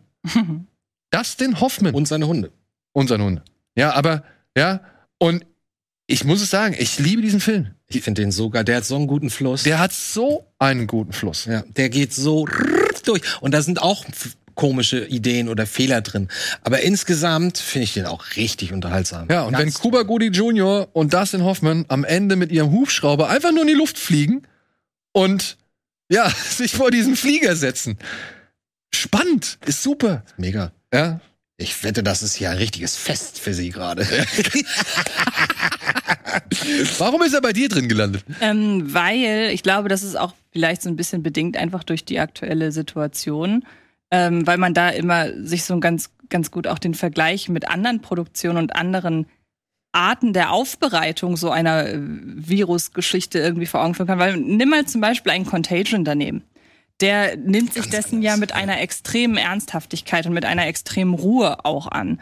Und der hier, du hast gerade unterhaltsam halt angeführt, es gibt manchmal Filme mit bestimmten Thematiken, da fühlt man sich ein bisschen schuldig, dass man sie trotzdem unterhaltsam findet. Und ich finde, dass mhm. das bei dem Film nicht so ist. Du findest dich nicht schuldig? Ich fühle mich nicht schuldig. Okay, das, nee, der, ja, ja genau. Nicht, weil du den nicht genau. ernst nehmen kannst. Weil das ja, alles ein bisschen überspitzt und überzeugend. Ja, aber, ja, ja, aber Contagion kannst du ernst nehmen. Ja. ja, aber ich finde, du kannst diesen Film auch ernst nehmen und trotzdem akzeptieren, dass er im Kontext eines Hollywood-Unterhaltungsfilms diese Thematik aufgreift. Und ich finde, das ist selten, muss ja. ich sagen. Mhm. Gebe ich dir absolut recht. Ja. Wie ich bereits gestern schon gesagt habe, ich habe äh, in einem anderen Video gesagt habe, äh, ich habe diesen Film halt jedes Mal, wenn ich krank war, krank zu Hause, immer in den Player reingeschoben. Ich war also vielleicht eben halt, um dieses Krankheitsgefühl irgendwie da auf diesen Film zu übertragen oder sonst irgendwas. Aber das war der perfekte Film. Danach ging es einem schon fast ein Stück besser. Ja, ja. So, das war bei mir Pate, Boot. Ja, ja Pate, Pate und Boot habe ich immer geguckt, wenn ich krank war. Ja, ich halt halt immer gerne Outbreak, The Rock war auch so ein Film, weil da musstest du halt nicht groß nachdenken so, den konntest du laufen lassen. Aber Outbreak wirklich, ich finde in diesem Film alles rund und stimmig. Dustin Hoffman spielt klasse. Seine Chemie mit René Russo finde ich super. Finde ich auch. Äh, du hast einen Kevin Spacey in der Nebenrolle, den ich erst Jahre später richtig wahrgenommen habe. Alter, der ist ja schon da dabei. So, ja, das war ja. kurz, kurz vor Usual Suspect. Genau. Mhm. Oder zumindest parallel dazu, ja. Und ein Cuba Gooding Jr. gibt sich dann Mühe, mit den, mit den Allstars mitzuhalten. Morgan Freeman noch. Morgan Freeman und Donald Sutherland, mhm. ein wirklich fieser General. Diese fiese Ausgangssituation von wegen, was, wenn die Situation nicht mehr irgendwie einzugrenzen ist, dass dann das eigene Land bombardiert werden soll, ja. Mhm. Fand ich. Und du weißt, dass sie es machen würden, weil du hast den Anfang mit der Genau, mit der und du hast den Anfang mit der Bombe schon gesehen, so, ja. Und wo du dann noch dachtest, ja klar, auf die Afrikaner könnte sie schmeißen, so, ne? Aber das dann halt irgendwie alles in Relation zu sehen und so, und ich muss sagen, ich finde den so rundum gelungen. Und da sind so viele so unerwartete Spitzen drin, Actionspitzen, wenn er dann plötzlich aus dem Hubschrauber auf das Schiff runterspringen muss. Oder wenn sie dann plötzlich sitzen sie da am Garten mit der Pistole. Na, gucken auf den auf das Stück Apfel und hoffen hoffen, dass der Affe jetzt aus dem Wald kommt, weil sie haben keine Zeit mehr. Super. Und irre ich mich oder ist das nicht sogar Patrick Dempsey, der den Affen da aus ja, der Zoo Patrick Dempsey, der junge der Punk, der den Affen äh, genau. kommen lässt, ne? Ja. Ja. Also Spitzencast. Ich mag den. Ja. Aber so. ich finde, dass er danach nicht mehr so viel Gutes. Also ich finde, das war der Höhepunkt. Outbreak. Was Emmerich, äh, was was äh, Peterson angeht. Ja, ich würde auch sagen, das war so Peak. Danach hat er sich ausgeruht. Danach Obwohl, war alles so ein bisschen wie Troja. Mom ja, Moment. danach kommt noch ein Film, den hat Antje. Oder war das davor? Das weiß ich nicht. Ich bin gespannt. Also Air Force One hat Antje. Ja, das kann ich auch verstehen. Ja, weil es der Inbegriff, und ich finde, da ist alles dann zu gesagt. Das ist der Inbegriff eines Hollywood Actionfilms. Mhm. Mehr Aber muss gut. man, ja Guten. genau, und mehr muss man nicht sagen. Und ähm, dadurch ist er eben auch, und ich finde, dass das etwas ist, was man äh, Peterson-Filmen einfach, ich finde, bei ihm kommen ein riesiger Aufwand und eine Zeitlosigkeit zusammen. Weshalb Mhm. man sich die Filme heute noch angucken kann. Weil ich glaube, der läuft alle halbe Jahre, läuft er bei Kabel 1 um 2015. Ja, Was so ein typischer, ist es so ein typischer 2015 Kabel Ich hab den 1. vor einem halben Jahr gesehen, ich fand den wieder gut. Und ähm, man kann es total verstehen. Und äh, ich, damit ist eigentlich alles gesagt. Der hat nur einen der Fehler, Film- der hat nur einen Fehler. Der hätte eigentlich Jack Ryan Doppelpunkt Air Force One. Air Force One heißen müssen. Ja. Weil das hätte so schön reingepasst. Aber da er ist halt der Presi, er ist halt nicht Jack Ryan. Jack Ryan wird doch Presi. Ah, mein, ah stimmt. in den Büchern. Ja, Deswegen. okay. Stimmt, natürlich. Das ist einer der wenigen Filme, also wenn man sich mal überlegt, in wie viele Actionproduktionen jüngerer Zeit irgendwie der Angriff auf einen Ja. Präsidenten eine Rolle gespielt hat und äh, immer war es Jared Butler, der ihn retten musste. Ja. Ähm, dann doch lieber im, Dann im doch Titel. lieber das. Also ich habe ja eine gewisse, ich habe ja einen gewissen Fable für White House Down, so ein Guilty Pleasure Fable. Kann Aber ähm, so ist mir das dann doch immer noch lieber. Das ist ein bisschen stilvoller. Ein bisschen Stilvoller, Geschmack, ja, ist ein bisschen mehr Geschmack und so. Und Ja. wir reden jetzt nicht über die Qualität der Effekte. Ich wollte gerade sagen, weil Ja? die Effekte, ich habe mich letztens, trotzdem, ich gucke mir die gerne an. Ich Ich hab hab- das Ding hier mit dem mit der Explosion da unterm Flieger nachher. ich habe letztens mal so ein, aus Spaß nach den schlechtesten CGI-Effekten im Film irgendwie gegoogelt. Ich glaube auch, weil wir dann demnächst noch mal drüber reden werden. Mhm. Und Air Force One wurde erstaunlich oft Das genannt. ist CGI. Ja, oder halt Effekte, Special Effects. Modelle gewesen, ehrlich gesagt. Ja, gut, aber es scheint trotzdem nicht allzu, also Ja. er wird halt sehr oft bei oder wurde sehr oft aufgeführt bei schlechten Effekten. Okay. Ja. Ja, aber ist der, oh Gott, warte mal, der Bösewicht ist es nicht Gary Oldman. sogar. Guck mal, wie geil das ist. Und Gary Oldman. Also ich meine, Ja, Paraderolle, ne? Hm? Für, den, für ihn damals dann Paraderolle, ne? Oder Da, wo da wurde er langsam, hat er sich da auf seine Schiene eingeschossen. Da war er halt der- dann zehn Jahre. der Proto-Bösewicht, beziehungsweise der immer wieder gern genommene Was auch Bösewicht. schade ist, weil der kann so viel mehr, ne? Ja. Ja, ja aber ich kann das vollkommen verstehen, dass du das dahingesetzt hast. Ich habe auch drüber nachgedacht, muss ich sagen. Ja. Ähm, Aber danach, du, gibt's danach noch was halbwegs Gutes oder? naja, was, was hat er danach gemacht? Ich muss sagen, ich habe einen Softspot oder einen Sweetspot für Troja. Ich gucke mir Troja wirklich gerne an. Guckst du dir Troja gerne an oder guckst du dir die berühmte Szene am Anfang an? Nein, ich gucke mir Troja gerne an. Also ich finde da sehr viel sehr schmunzelnswert. Mhm. Ja, sagen wir es mal so. Ich muss über einiges schon immer gerne äh, lachen oder beziehungsweise schmunzeln. Aber ich muss auch sagen, ich finde das irgendwie, ich weiß nicht, diesen, diesen Aufwand und die, die, ja, die Theatralik, die sie dann auch teilweise mit in ihre Rollen reintragen, der Cast, also sind ja wirklich, Ist das Peter O'Toole? da ist Letzte Peter? O'Toole, ich weiß nicht, ob die letzte Rolle war. Ähm, ich habe zwar nie verstanden, warum man äh, Diane Krüger da alle so abfeiern in dem Film, oder beziehungsweise warum, warum Ich hab das nicht Diane verstanden, warum die überhaupt so einen Lauf hatte, diese fünf Jahre. ja, aber warum Diane Krüger da halt das, das äh, große Love. Alle dabei! Ja. Alle dabei, die du erwarten würdest. Also deswegen. Und ähm, ein Brad Pitt, ich muss auch sagen, ich mag ihn in der, Rolle. Auftritt von der, der Kampf Ist das wirklich alles? Mhm. Ja, ist das wirklich alles? Ich, ich, ich find's großartig. Ich guck mir das gerne an. Und ich muss sagen, ich fand's dann auch cool, dass Peterson nochmal hingegangen ist und eine etwas härtere Fassung mit dem Director's Cut gemacht hat. Oh, das wusste ich nicht. Wusstest Ja. du das? Ich habe den leider nie gesehen. Nee. Musst du auch nicht unbedingt. Also, ich sag mal so, wenn man den heute sieht, ne, da lacht man sich wahrscheinlich noch mehr scheckig. Hm. Aber ja, also auch Orlando Bloom, ne? Also der ist leider nicht gut. Sag ja, das sind ja alle dabei. Auch die nicht so guten. Aber ich mag auch die Musik. Ja. Eric Banner hat eine coole Rolle. Eric Und es wird ja, und es wird ja wa wahrscheinlich vor der Zeit gewesen sein, in dem man derartige Menschenmassen am Computer Ja, reproduziert ich überlege auch, hat. ich glaube, ne? das war das nicht Mit- parallel das- da ging's zu los. Herr der Ringe. Weil, ja eben, weil ich, man kennt ja diese bekannten Bilder von irgendwelchen Drehorten und irgendwelchen weiten Feldern, dann hat man da eine Gruppe an Statisten und dann sind, ist diese Gruppe Statisten aber viermal da, weil man sie halt kopiert. Genau. Und das war doch aber davor, das waren doch wirklich so viele Menschen, oder? Welches Jahr? Nee, glaube nee, nee, nee, nee, nee. Welches Jahr ist Nein? das? Auch Ähm, nicht. Wir werden auch noch. Ach, Das ist 2004. Okay. Und da war Gladiator ja schon am Start. okay. Und mit Gladiator Ja, aber das war ja ganz frisch. Da war, ich meine, überleg mal, was das für ein Riesenthema damals war, wie sie das gelöst haben. ja, ja, aber da ging's ja los. Also mit Zwei, also ich meine, Star Wars. Wann war der erste, wann war der erste Herr der Ringe? Das war das Ding, wo sie gesagt haben, wir animieren nicht mehr einzelne Figuren, sondern wir, wir programmieren die, dass sie einen eigenen. Ja. Das war 2000, meine ich, oder? 2001. 2001, okay. Also, aber das, das, da war doch Gladi also Gladiator war schon vor, ähm, vor Troja auf jeden Fall. Da haben sie es schon gemacht. Und ja. Star Wars, da haben sie es auch schon gemacht. Das war. Aber es sah bei allen nicht so gut aus. Hier sieht es eigentlich ganz gut aus. Deshalb dachte ich ja eben, es wäre auch mhm. noch echt. Warte mal jetzt. Ach Mann. Wieso komme ich denn da jetzt nicht dahin?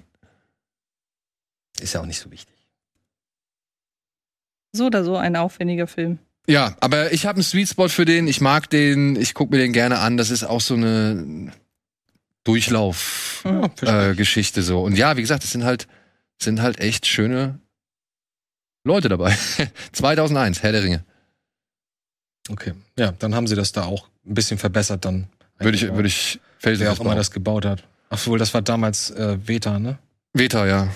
Weiß nicht, wer das da gemacht hat. Und dann vorher, glaube ich, vor äh, Troja war ja noch der Sturm mit. Den fand ich ja damals ganz cool. Siehste? Damals. Aber auch wieder etwas anders. Kleiner Spoiler, falls jemand der Sturm, äh, der Sturm noch nicht gesehen hat.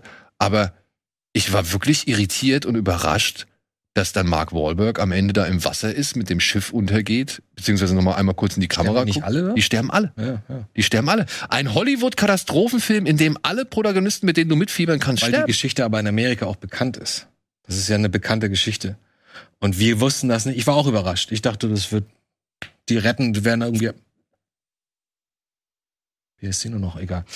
Ähm, ich weiß noch, dass ich damals ganz frisch äh, bei NAB war, also in dieser Postproduktion, und dann waren wir auf einer Messe, auf der NAB-Messe, und da war ILM auch. Und die haben den Effekt gezeigt, äh, den berühmten, wo das Schiff die Welle hochfährt, ne? Mhm. Und dann haben sie so Tests gezeigt und sie haben die ganzen Tests waren nur mit so einer Quietscheente. so cool, konntest du dir die, die, ganze Szene angucken, nur mit einer Quietscheente. Aber perfekt eingebaut und so. Ich muss sagen, ich fand damals die Effekte, das war der erste Film, von der sagen konnte, wir haben Wasser, wir haben das Wasser geknackt in CGI. Das war der, ich finde, ich meine, heute sieht das überhaupt nicht gut aus, ja. Aber damals war man beeindruckt, wie gut Wasser aussehen kann. Und ich fand das schon sehr unterhaltsam damals. Als ich den ein paar Jahre später dann wieder gesehen habe, dachte ich, naja, ist doch nicht so toll. Ja. Und du weißt, du bist ein Krabbenfischer. Ach ja. Ach ja, George Clooney. Gut, so ja, dann also nach der Sturm kam Troja, den mag ich noch. Dann kam das Poseidon Remake. Das fühlte sich schon ein bisschen damals schon so ein bisschen wie eine Notlösung an, ne? Von wegen, ich muss jetzt noch mal irgendwie einen, Knach, einen Kracher haben. Ja, ich vor allem, ich habe so ein bisschen das Gefühl, dass dieses dieser Drang nach Größe, nach Technik, nach irgendwie Katastrophe so ein bisschen ja, ihm mag, vielleicht. Das mag er schon ein bisschen, oder? Ja, weiß ich nicht, ob er das wirklich mag oder ob das nicht so ein bisschen der Emmerich-Effekt ist. Weißt du? Da kommen dann zwei Deutsche nach Hollywood und haben beide auf ihre Art und Weise Erfolg, indem sie halt auch beide auf ihre Art und Weise den Patriotismus der Amerikaner irgendwie kitzeln und, und, mhm. bedienen und mhm. ja, Bauchpinseln, sage ich jetzt mal, weißt du? Und ein Emmerich geht dann irgendwie immer mehr in Katastrophenrichtung. Ja. Und ich weiß nicht, ob ein, ein äh, Peterson wirklich immer diese ja, katastrophalen, effektlastigen Filme drehen wollte, aber man hat gesehen, der Mann kann's der weiß wahrscheinlich mit seinem Budget und seiner Zeit richtig umzugehen. Also geben wir ihm halt diese Filme. Poseidon ist ein No-Brainer. Wenn du als Pro Produzent von einem Studio da sitzt und sagst so, wen setzen wir da drauf? Ich meine, ich weiß genau, wie das läuft. Da werden immer Leute zuerst angesprochen, die sowas ähnliches schon mal gemacht haben oder die man für besonders fähig für ein gewisses Thema hält. Da sitzt jemand dann 1900, äh, naja, 99 vielleicht im Studio, wir wollen doch hier diesen Film machen. Wer kann denn Wasser? Wer hat denn bewiesen, dass er mit Wasser ganz gut umgehen kann? Warte mal. Der, der, der Wolfgang, ne? Der hat doch das Boot gedreht. Das ist auch alles auf dem Wasser. Ohne Scheiß, diese Diskussion gibt's zu dem Zeitpunkt. Glaube ich auch. Und dann wird's ihm angeboten und dann hat er das Gefühl, er wird langsam alt und er hat jetzt nicht mehr so mega Kracher abgeliefert in den letzten Jahren und hat das Gefühl, ja, dann mache ich das mal so. Ich meine, ist ein bisschen langweilig, wieder das gleiche in Grün, schön hier in der Greenscreen den ganzen Tag sitzen und Wasser animieren. Aber die Bauten für Poseidon, also innerhalb des Schiffs, die sind schon ganz cool eigentlich. Habe ich jetzt gerade mal gesehen. Der ist Special, also Poseidon. Okay, ich bin jetzt immer noch bei hier ähm, Sturm. Bei, bei Perfect Storm. Äh, ich finde den auch handwerklich, technisch ist jetzt sehr gut gemacht. Und ich meine, Kurt Russell, Dreyfus, also es sind schon gute Leute dabei, ne? Also, die kann man. Ja, alle. Die Und- mögen, der ist ja auch offensichtlich, ist der Hollywood oder Leute in Hollywood mögen den, mochten Wolfgang. Die schreiben alle, Glenn Close hat gestern geschrieben, ach, das war einer der nettesten Regisseure, mit denen ich jemals zusammengearbeitet habe und so. Immer entspannt, immer höflich, immer ein bisschen einen kleinen Witz machen, trotzdem professionell, das muss ja können. ne? Es gibt wenig Leute, die diesen Mittelweg finden. Zwischen, wir sind ganz fokussiert, wir wollen das Beste rausfinden, aber wir machen trotzdem, wir sind trotzdem entspannt dabei. Das können wenig Leute. Ja. Letzte große Hollywood-Produktion, danach gab es nur noch einen Film und der auch dann in Deutschland, Vier gegen die Bank. Mit Schweiger, Jan-Josef Liefers, Bulli? Bulli und ich weiß, Ich weiß den vierten gerade Ist, nicht. das, ist der gefloppt? Den hat er ja quasi ein zweites Mal. genau, das war ein Remake eines Films, den er schon mal gemacht hatte. Eben hier auch in Deutschland. So ein Krimi, Vier gegen die Bank. Und ja, das war halt der letzte Film. Aber bevor wir jetzt hier zum Ende kommen, Zu dem ich ganz kurz sagen möchte, dass ich für den, du hast es gerade Sweet Spot genannt, ne? Das habe ich für den, weil ich es total spannend fand. Zum einen, ähm, ich finde es immer einfach so interessant, wenn ein Regisseur Ach, zweimal im Schweighöfer. Grunde den gleichen Film Das ist dreht. interessant, ja. Denn das hat ja zum Beispiel auch Michael Haneke mit Funny Games gemacht. Mhm. Ähm, das hat äh, Emmerich, äh, nein, Petersen. Mal, Das hat äh, Petersen ja hier auch gemacht. Und was ich an dem so mag, ist, dass der total verstanden hat, wen der da besetzt hat. Denn der hat die alle auf einer Metaebene besetzt. Und Echt? zwar, und ich habe das noch nie erlebt, dass sich äh, Schweiger dafür hergegeben hat, einen absoluten Vollidioten zu spielen. Wenn er sich selber besetzt, ist er ja immer der absolute Held und so. Und das ist hier die tumpste Sau überhaupt. Der wirklich, das ist ein mh, f- Also- absoluter Vollidioten, Proleten, einer, der irgendwie den ganzen Tag pumpt und sonst gefühlt zwei Gehirnzellen hat. Und allein dafür, dass äh, Wolfgang Petersen es geschafft hat, Till Schweiger in eine Rolle zu bringen, der ja schon viel öfter hätte sein müssen, viel Mag ich diesen Film? ähm, und äh, ich muss ganz ehrlich sagen, abgesehen von dieser Personalie, mit den anderen Leuten bin ich auch völlig fein. Mit einem Bulli, mit einem Schweighöfer, mit einem, mit einem Liefer, wobei mit dem auch nicht mehr so sehr. Aber egal, Bulli und Schweighöfer. Und äh, der hat vom, von der Art des Humors ist der schon überholt. Das war jetzt 2015. Da war der schon arg überholt. Der geht viel auf Slapstick, der geht auch ab und an mal unter die Gürtellinie. Aber ich muss sagen, wie gesagt, oh, man hat bei dem Film so gut verstanden, dass Petersen seinen eigenen Film verstanden hat. Das äh, macht den Film bei mir sehr sympathisch, Hm. muss ich tatsächlich Ich habe den sagen. nie gesehen, okay. Nee, es äh, hat in Deutschland ja keiner. Trotz, und man muss es mal hinkriegen, in Deutschland Ja. mit dieser Besetzung Leute nicht in die Kinos zu Das ist locken. echt seltsam. Also- oh Gott, Maria La Alexander Maria Lara ist auch dabei? Also Deutsch, also Alle dabei. wie ein gesagt, richtig guter Cast. Also ich habe ihn auch nur in der Pressevorführung gesehen, danach nie wieder. wie fandest du den? Du hast den auch in der Pressevorführung gesehen? Ja, Wie fandest du war den? in Ordnung, aber es war jetzt auch nicht so kein großer Wurf. Aber wenn du das halt hörst, so, Ja, ja, ja, ja. ja. Ja, Aber das wir- kann eigentlich gar nicht schief laufen, ne? Wir haben noch einen Film auf der Uhr, beziehungsweise einen noch, müssen wir noch kurz thematisieren, nämlich Antjes Platz 1 so gesehen. Oh. Und das wäre, und dann wären wir wieder zurück in der Zeit gereist, mhm. der damals teuerste deutsche Film mit 50 Millionen Mark Budget. So sieht er auch aus. Die unendliche Geschichte. ja. Ja. Ich glaube, es ist wirklich einer der ersten Filme, die ich überhaupt jemals gesehen habe. Wenn Ja. man so zurückdenkt, Ja, ja. hat man ja immer sofort Zeichentrick und Trickfilme, Disney und so weiter im Kopf.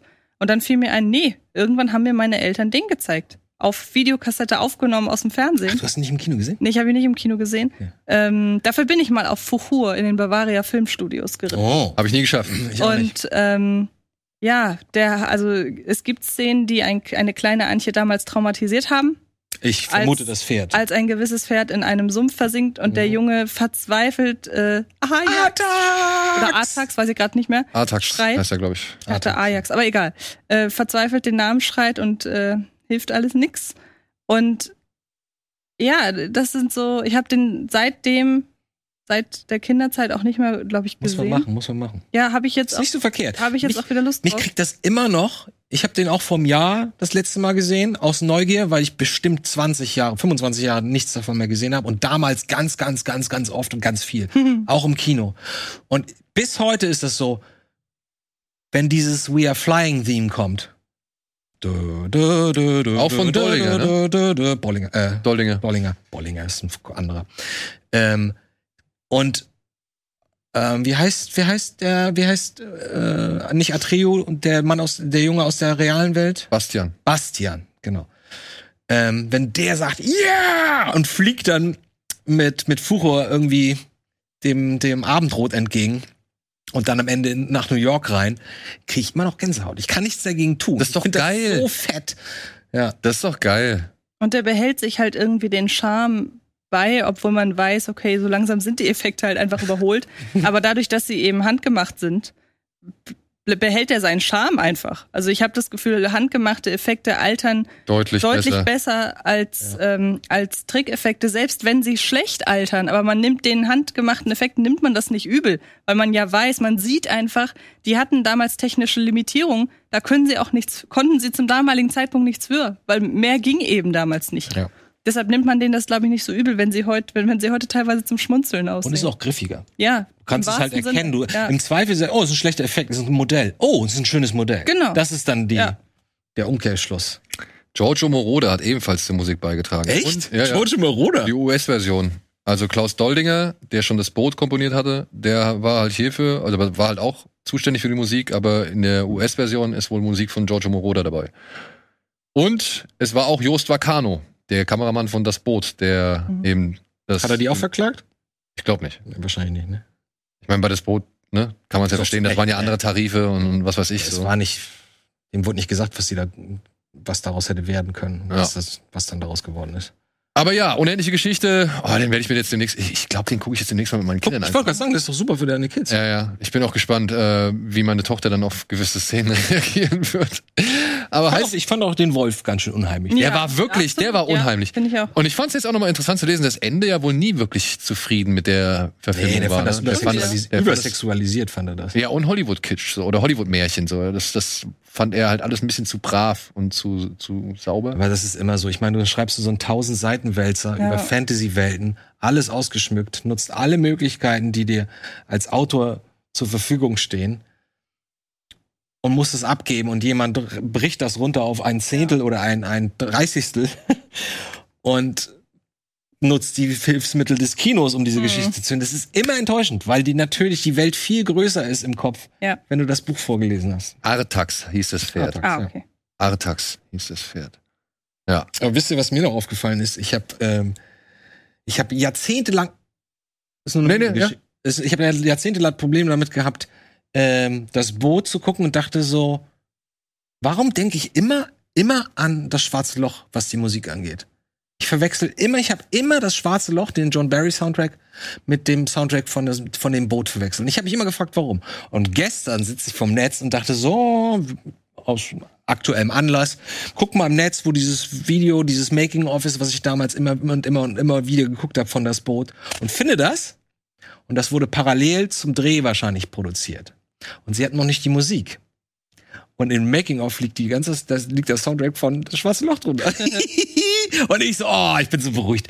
Endlich weiß ich, warum ich immer diesen blöden Song im Ohr habe, wenn ich an das Boot denke. Ja, gut. Deswegen sagen wir an dieser Stelle jetzt einfach mal zu Recht, danke Wolfgang Petersen. Oh ja. Guter Mann gewesen. Äh, für die schönen Stunden und Filme und für all das, was er gemacht hat. Und ja, äh, Vielleicht auch jetzt, ne, mit, nach der Krankheit, die war ja schon länger, glaube ich, bei ihm. Ist ja auch keine Chance oder kaum eine Chance. Ist, äh, ist vielleicht jetzt dann auch äh, irgendwann mal. Bauchspeicheldrüse, Bauchspeichel, ja. Ja, das Steve Jobs auch. Ich meine, da kannst du nicht, kaum was gegen machen. Eben. Deswegen, Farewell, Wolfgang Petersen, vielen Dank. Wir machen eine kurze Unterbrechung und melden uns gleich zurück.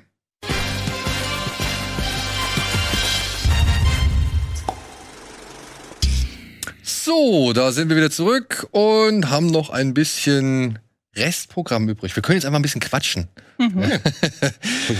Denn äh, zum einen noch mal kurz, weil du jetzt vorhin die Doku schon angesprochen hast. Äh, ich habe, ich weiß nicht, ob wir das hier auch im Ticker hatten. Äh, ich habe noch mal geguckt. Es gibt gerade noch bei Arte eine Dokumentation auch über das Boot. Äh, die heißt das Boot Welterfolg aus der Tiefe. Wollte ich mir auch angucken. Ja, also habe ich mir auch auf die Liste gesetzt. So, also da kann man vielleicht noch mal ein bisschen äh, in die Produktion mit eintauchen.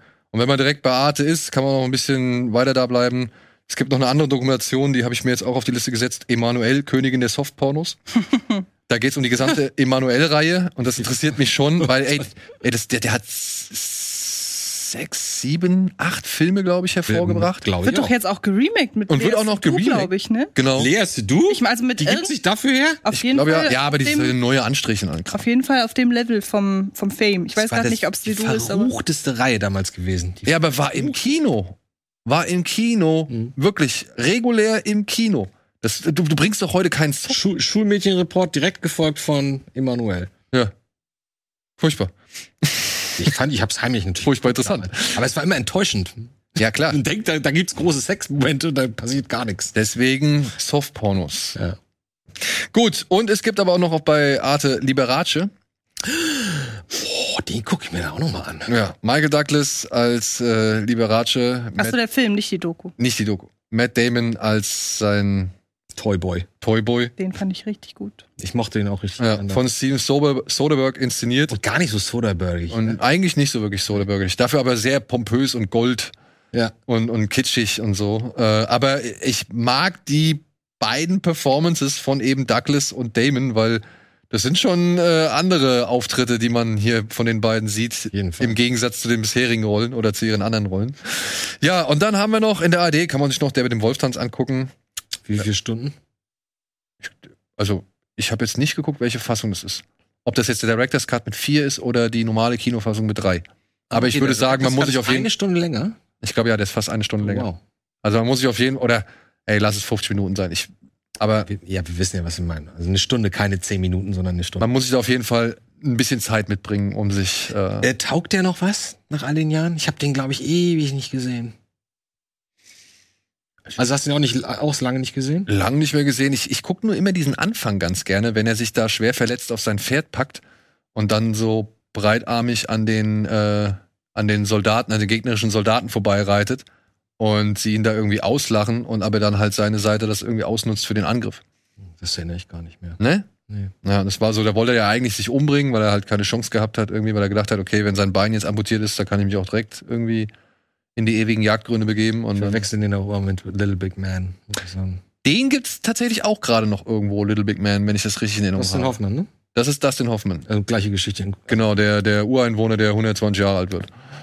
Der ist doch so ewig alt am Ende. Ist er ein echter, ein echter. Nee, ich glaube, das ist immer dieses Hin und Her. Ich dachte, das wäre. Er wird mal aufgenommen, mal landet er wieder woanders. Aber der ist auch nicht schlecht. Ja. Aber wo wir schon bei Tele 5 sind, ich glaube, da war nämlich der Little Big Man, aber ich bin mir nicht hundertprozentig sicher. Äh, da ist noch It Comes at Night. Von Was ist das? Das ist so eine Art Endzeit-Horrorfilm Ach, mit, In der Hütte. mit Onkel Owen als. mit Onkel Owen. Ah. Ja, das ist aber. Von diesem. Trey Edward Schulz heißt der, glaube Also, ich. was die da im Trailer versprechen, hält der Film wird nicht. der vom Film nicht eingehalten. Aber da kann ja der Film nichts für, sondern die Leute, die den Trailer geschnitten haben. Das stimmt, ja. Das ist der Regisseur von Waves, ne? Genau, ist der Regisseur von Waves, ehemaliger Terrence Malick ähm, Schüler, kann man Okay. so sagen. Und äh, ja, das war, glaube ich, sein Regiedebüt, wenn, Mhm. wenn nicht sogar, also zumindest einer seiner ersten Filme. Und ja, der Trailer war kacke. Also der Trailer hat halt einen anderen Film suggeriert, Ja. als den, den wir letztendlich bekommen haben. Ich finde, den, den wir letztendlich bekommen haben, hat vor allem geile Bilder. Aber es gibt dann hier und da schon den einen oder anderen Knackpunkt, wo ich gedacht habe, okay, jetzt geht die Story nicht mehr so ganz auf. Der, der ist bis zur Hälfte ist das ein ziemlich unterhaltsamer, spannender und, und neugierig machender Film.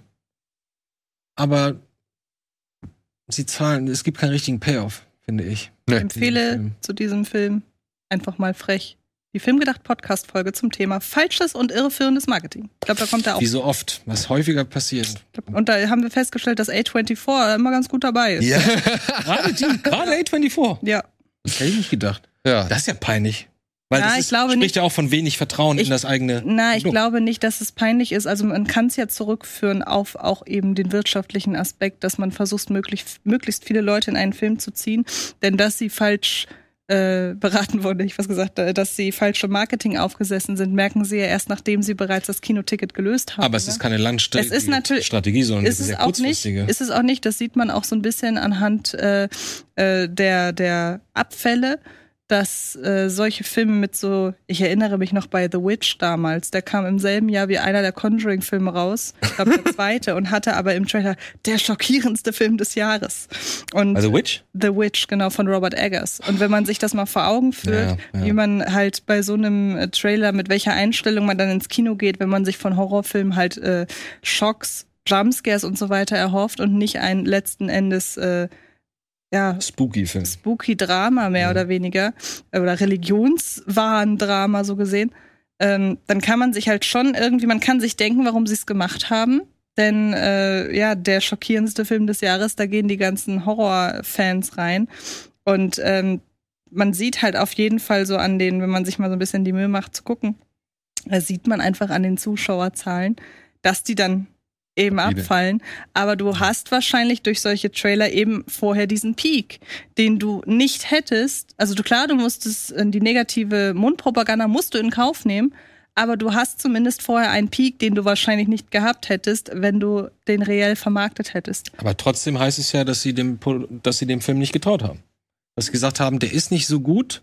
Nee, äh, entweder, denn, entweder, nee, nee, was heißt denn nicht so gut? Ja, sonst, also, du sagst es ja selber, das ist ja ein Risiko, dass sie eingehen, ich würde eher sagen, er ist nicht so massentauglich. Aber dann kannst du ihn anders verkaufen. Ja, aber das ist ja das Problem. Das so, so weißt du ja, du weißt ja, was du eben gesagt hast. Mit diesem Peak, dann weißt du, du hast den Peak und danach ist, ist, ist das Thema vorbei, weil, weil Word of Mouse alle sagen, ja, ich habe ihn gesehen, war scheiße. Genau. So. Und das weißt du im Vorfeld. Also musst du das anders den Leuten verkaufen und nicht nee. die Leute da reinkriegen. Nee. Gerade nein, The Witch. Nein, nein, nein, nein. Du hast, wenn du zum Beispiel The Witch vermarktet hättest als Mittelalter, Mystery, Hexen, Religions. Wäre ich reingegangen. Ja, mit du. Dem Pitch. Ja, du. Aber, aber zu die, wenig Leute. Aber du willst mit diesem, kriegst du vielleicht auch noch Leute, die sich den nächsten Conjuring erhoffen. Hm. Und die hast du dann halt nicht. Also ich kann es verstehen. Es ist irreführend. Es ist leider blöd. So, aber zu sagen, ah ja, hier ist unser Emanzipationsdrama mit Hexenhintergrund, hm. äh, das lockt die Leute nicht ins Kino. Nee. Da musst du einen smarteren Weg finden. Aber das ist ja eigentlich schon wieder so ein ganz schönes Ding, ne? Also ich meine, The Witch, ist das ein reiner Horrorfilm? Ist das, oder ist das was anderes? Also ist das noch mehr als ein Horrorfilm? Können wir diese Ausrede oder dieses Label Elevated Horror wirklich für alles irgendwie nutzen? Ja, ich ist finde, das ein Label? Ja, das ist schon Elevated Label. wurde irgendwann mal äh, von irgendeiner US-amerikanischen Zeitung als erstes verwendet. Genauso übrigens wie, wie Torture Porn, was ja gar kein Begriff ist, sondern es hat sich halt durch die Berichterstattung erst äh, mhm. entwickelt. Und so hat sich auch der Begriff Elevated Horror entwickelt, was ich aber keinen schönen Begriff finde, weil der hebt, der, der wirkt direkt so herablassend. Ich finde halt so ein Begriff, nehmen wir mal Programmkino-Horror, ist jetzt nicht meine Erfindung, aber hat sich bei uns im Podcast irgendwann etabliert, dieser Begriff, weil ich finde, Programmkino-Horror ist da viel klarer. Aber ist Programmkino-Horror nicht ein bisschen schäbige, also könnte man nicht sagen eher Arthouse-Horror? Äh, gut, ich hätte das jetzt ehrlich gesagt synonym verwendet. Programmkino und Arthouse, muss ich ganz ehrlich sagen. Ja, äh, ja gut, weil ich glaube, ja, ja das, das weiß ich halt nicht, ob man unter Programmkino wirklich jetzt noch, also wirklich dann automatisch das Arthouse-Kino. Also ich schon. Ich ja. hätte es wirklich als, äh, ja, genauso wie ich ja zum Beispiel finde, dass The Great Gatsby ein Programmkino-Blockbuster ist. Der neue? Da würde ich dir recht geben. Der mit äh, Leonardo Leo? DiCaprio. Also so Filme, die halt sowohl im Programmkino als auch im Multiplex gezeigt werden können. Und wie gesagt, man kann gerne darüber streiten, ob man Arthouse und Synonym, äh, ob man Arthouse-Kino und Programmkino synonym verwenden kann. Also ich würde es machen. Ich kann aber auch verstehen, wenn man da sagt, Arthouse ist mehr so Kunstfilm. Ja, aber ich sag mal so, ein The Witch ist meiner Ansicht nach im Arthouse oder Programmkino deutlich besser aufgehoben als also. im Block, äh, im, im Multiplex. Ja, genau. Dann benutzt du es ja auch hier in diesem Fall synonym. Genau. Ja. ja. Ich liebe den mittlerweile. The Witch? Ja. Ich nicht. Ich fand den am Anfang fand ich ein bisschen enttäuschend. Vielleicht aus genau dem Grunde, mhm. weil ich was anderes erwartet habe. Dann habe ich den mal sacken lassen, habe ich ihn nochmal geguckt, fand, oh, ist eigentlich ganz geil. Und dann habe ich angefangen, Freunde und Freundinnen damit. Ich habe Cynthia gesagt, guck dir The Witch an.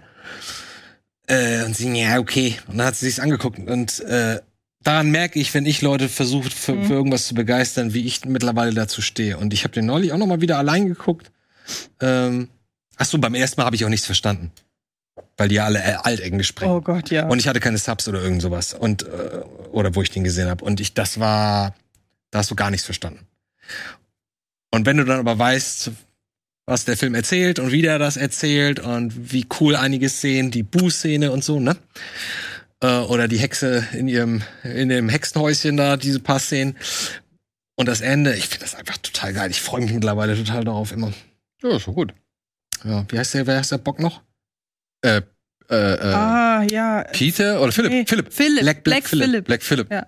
Ja. Super. Soll übrigens, oh, mal gucken, ob ich das noch ob ich den Artikel noch wiederfinde. Es gibt einen Artikel darüber, der beschreibt, wie furchtbar ätzend Arschgesicht. dieser Ziegenbock gewesen sein Er hat muss. jeden angegriffen. Ja, wirklich. wirklich. Ich habe das auch gelesen. Ja. Ich dachte auch, wie cool ist das Ja. denn? Guck, ob ich den Artikel noch wiederfinde, dann, dann teile ich den heute mal. Ja. Ähm, habt ihr jetzt vielleicht mitbekommen, dass, ähm, also, ihr habt ja mitbekommen, dass Warner jetzt diverse Filme eingedampft hat, aber habt ihr jetzt von dem neuen Projekt, was dieser Zaslav, oder wie er heißt, der neue Chef von Ja. Warner, was der jetzt vorhat? Das HBO Max kickt. Naja, HBO Max soll ja jetzt fusionieren mit Discovery. Also das wird jetzt nicht irgendwie weg sein. Nee, nee, so. nee, es gibt nee. einfach nur eine neue Plattform. Und ähm, jetzt hat er ja aber ausgerufen, oder sein, sein, sein, seine Wunschvorstellung ist ja jetzt wieder größere Filme, beziehungsweise mehr fürs Kino zu denken und für, für große Eventkino. Und jetzt kommt er hin und möchte, weil du hast in einer der letzten Folgen, glaube ich, davon erzählt, möchte jetzt mit Robert De Niro einen Film drehen über die Fehde zwischen den beiden Mafia-Leuten ähm, Mhm. Colombo und äh, ne, ähm, Genovese und Costello.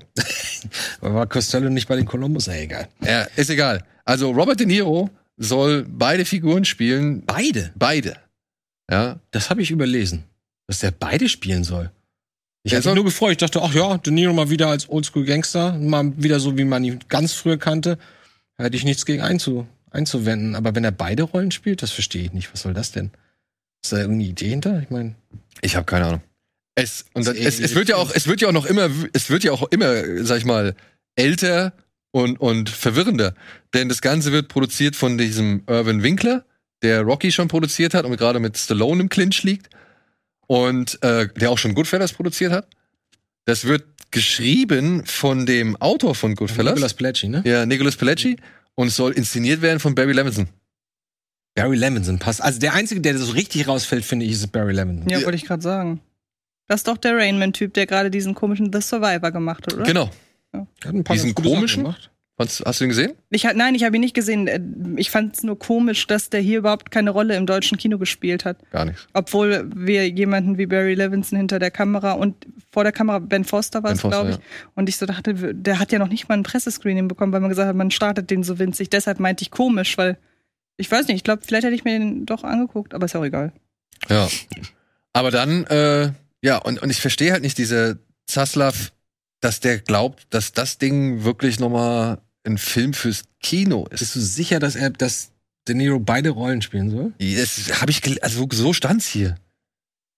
Weil das habe ich tatsächlich, das wundert mich, dass ich das so nicht verstanden habe. Also hier steht in der News äh, nicht nur ein Mobster, sondern gleich zwei Gangster, die sich gegenseitig ans Leder wollen. Was soll denn das? Das klingt eher wie ein Gimmick.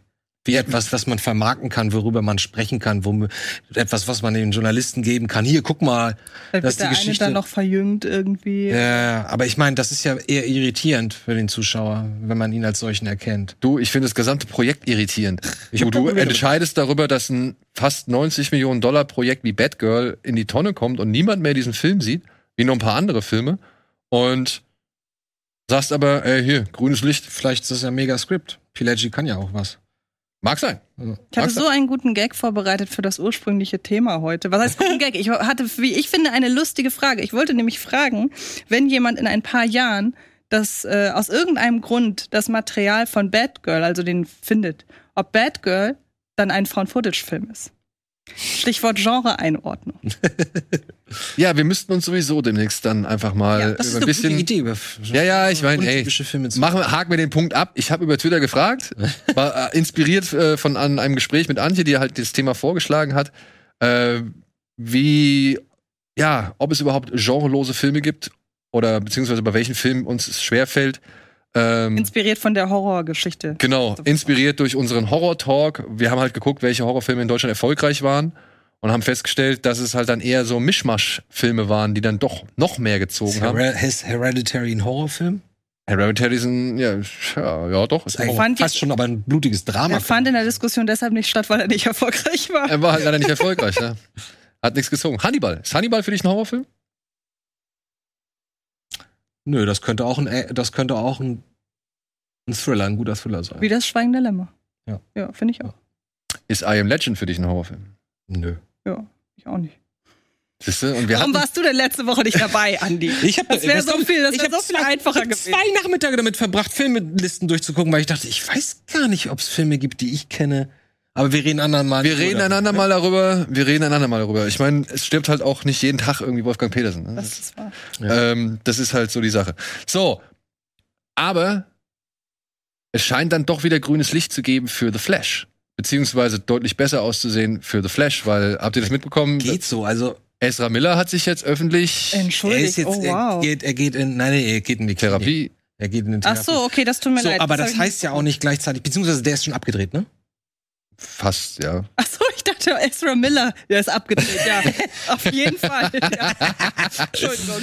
Äh, ja, Ezra Miller hatte auch auf jeden Fall ein paar Probleme. Das, da sind wir, glaube ich, alle. Ich fand halt in dieser Entschuldigung, die er da gesagt hat, dass er da halt. das war vorbereitet, das hat er nicht geschafft. Ja, ja, ich weiß, das war vorbereitet, aber dass da in dieser Vorbereitung oder in diesem vorbereiteten Text nicht nochmal drauf eingegangen ist, dass er halt Leuten wirklich auch aktiv geschadet hat.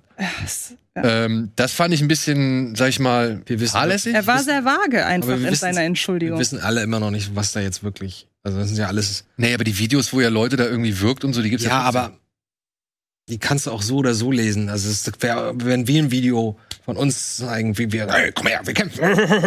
Die, ich meine, wir wissen jetzt mittlerweile, zumindest laut der Aussage des Mädels, die er da gewirkt hat, dass die Geschichte eine etwas andere war, als, als man vermuten würde. Aber ich habe ein paar Mal gedacht, ja, okay, der ist ein bisschen nicht ganz dicht, aber dass er jetzt so schlimme Sachen macht. Es gibt ja noch dann auch noch die Geschichte mit der Berlinerin, die er dann in Berlin be be besucht hat in der Wohnung und dann nicht mehr gehen wollte und sie total beleidigt hat und so, nachdem die zwei Jahre gechattet haben. Alle so komische Sachen.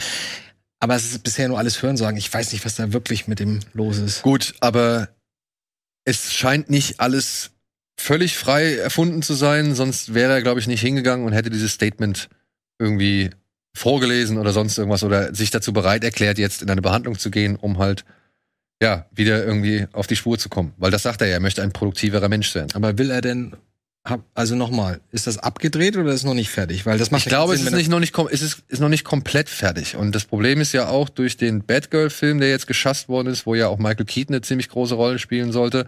Ey, ich habe keine Ahnung, was da in, hinter den äh, Kulissen für, sag ich mal, übergreifende Geschichten geplant oder schon bereits erdacht waren. Oder wie da irgendwie der Plan ineinander greift. Aber ich denk mal schon, dass The Flash zu viel gekostet hat, um alles neu zu drehen. Das wollten sie das ja nicht ja, machen. Sie haben ja gemerkt, warte mal, der ist in jeder Szene. Also zumindest habe ich das so Mhm. gelesen. Der ist in jeder Szene, wenn sie, dann können sie den ganzen Film neu drehen. Ja, und die hatten halt die drei Optionen. Entweder er entschuldigt sich und arbeitet an sich, geht in Therapie und wir versuchen halt, sie versuchen halt mit ihm dann halt so langsam Schritt für Schritt da irgendwie weiterzumachen. Es gab die Überlegung, wir ziehen es eisenhart durch und lassen ihn halt weg. Und ja, Überlegung drei war halt genau das gleiche wie bei Batgirl. Ab in die Tonne. Hm. Abschreiben. Ich meine, weil die ganzen Filme, die danach kommen, ja alle noch nicht erschienen sind, muss man ja immer überlegen. Wir wissen nicht, wie wichtig ist der Film im Ja. DC, DCEU. Aber ich glaube, man kann das so ein bisschen vergleichen. Stellt euch mal vor, ähm, in der heißen Phase des, äh, des MCU, oh, so viele Abkürzungen, Ja, ja. des MCU, also meinetwegen der letzte Film mit Iron Man vor Infinity War. Stellt euch mal vor, dazwischen wäre irgendwie bekannt geworden, dass Robert Downey Jr., ich nehme wirklich nur einen Namen, so ganz Ja, aber das ist ein gutes Beispiel. ja, dass der, weil der eben ist, die wieder auf, tragen, ist wieder auf Druck. weil der die tragende Rolle mit hat in Infinity War, dass der irgendwie so durchgedreht wäre wie Ezra Miller. Was machst du da als Kevin Feige? Riesenproblem, ja. Weil du kannst dann im Grunde ja, du musst ja dann alles umschreiben. Und beim MCU weiß man ja, da wird dieser Masterplan existiert da ja schon, oder hat da ja viel länger existiert als beim DCEU. Aber überlegt euch das mal, wenn man sich das mal so vor Augen führt. Ja, ja. Also da wüsste ich auch nicht, was ich an der Stelle machen würde, wenn so dann drehst du irgendwie sechs, sieben Jahre mit Robert Downey, baust ihn zum Superstar auf, alle lieben den und auf einmal dreht er durch. Ja. Einmal ist er wieder auf Droge und, und Man hätte ihn natürlich einfach. überfährt Menschen nachts auf irgendwelchen Straßen. So, das man hätte könnte passieren. natürlich, Was machst du dann? Man hätte natürlich in, in, bei Infinity einfach sagen können, er bleibt halt weg. Der, er Ja. wird vom Blip nicht zurückgeholt. Das hätte man sagen Ja, können. Wäre ein bisschen un Aber wäre auch ein bisschen un. So wie äh, Samantha bei Sex in the City. Also bei, bei ja. And Just Like That. Da würde ich auch mal gerne wissen, was da vorgefallen ist zwischen den dreien, ey. Äh, zwischen den vieren. Ja, da wurde aber auch nur gesagt, ja, sie lebt jetzt woanders. Tschüss. Ja, sie ist ja, sie teilt ja mal aus. Wie sieht halt aus, ja. Samantha, wie heißt sie? Kim Cattrall. Kim, ne? Kim Cattrall, ja. Oder wie äh, Caroline Herford in Fuck Your Goethe 3. Ja? Wie sie einfach so nach und nach rausgeschrieben wurde. War das nicht in, in 3 kam sie doch gar nicht mehr vor? Stimmt, da war dann Sandra. Hüller? Hüller, In äh, 2 war sie, äh, ist, durfte sie, äh, wie war das? In 2 wurde am Flughafen irgendwas gefunden, weshalb sie nicht mit auf die Insel reisen durfte. Also Teil 1 wirklich Hauptrolle oder geteilte Hauptrolle, Teil 2 10 Hat Minuten, Teil 3 gar nicht mehr. Wow. Da wüsste ich gerne, was da passiert Ja ist. gut, vielleicht auch Terminschwierigkeiten, kann ja auch sein. Hm.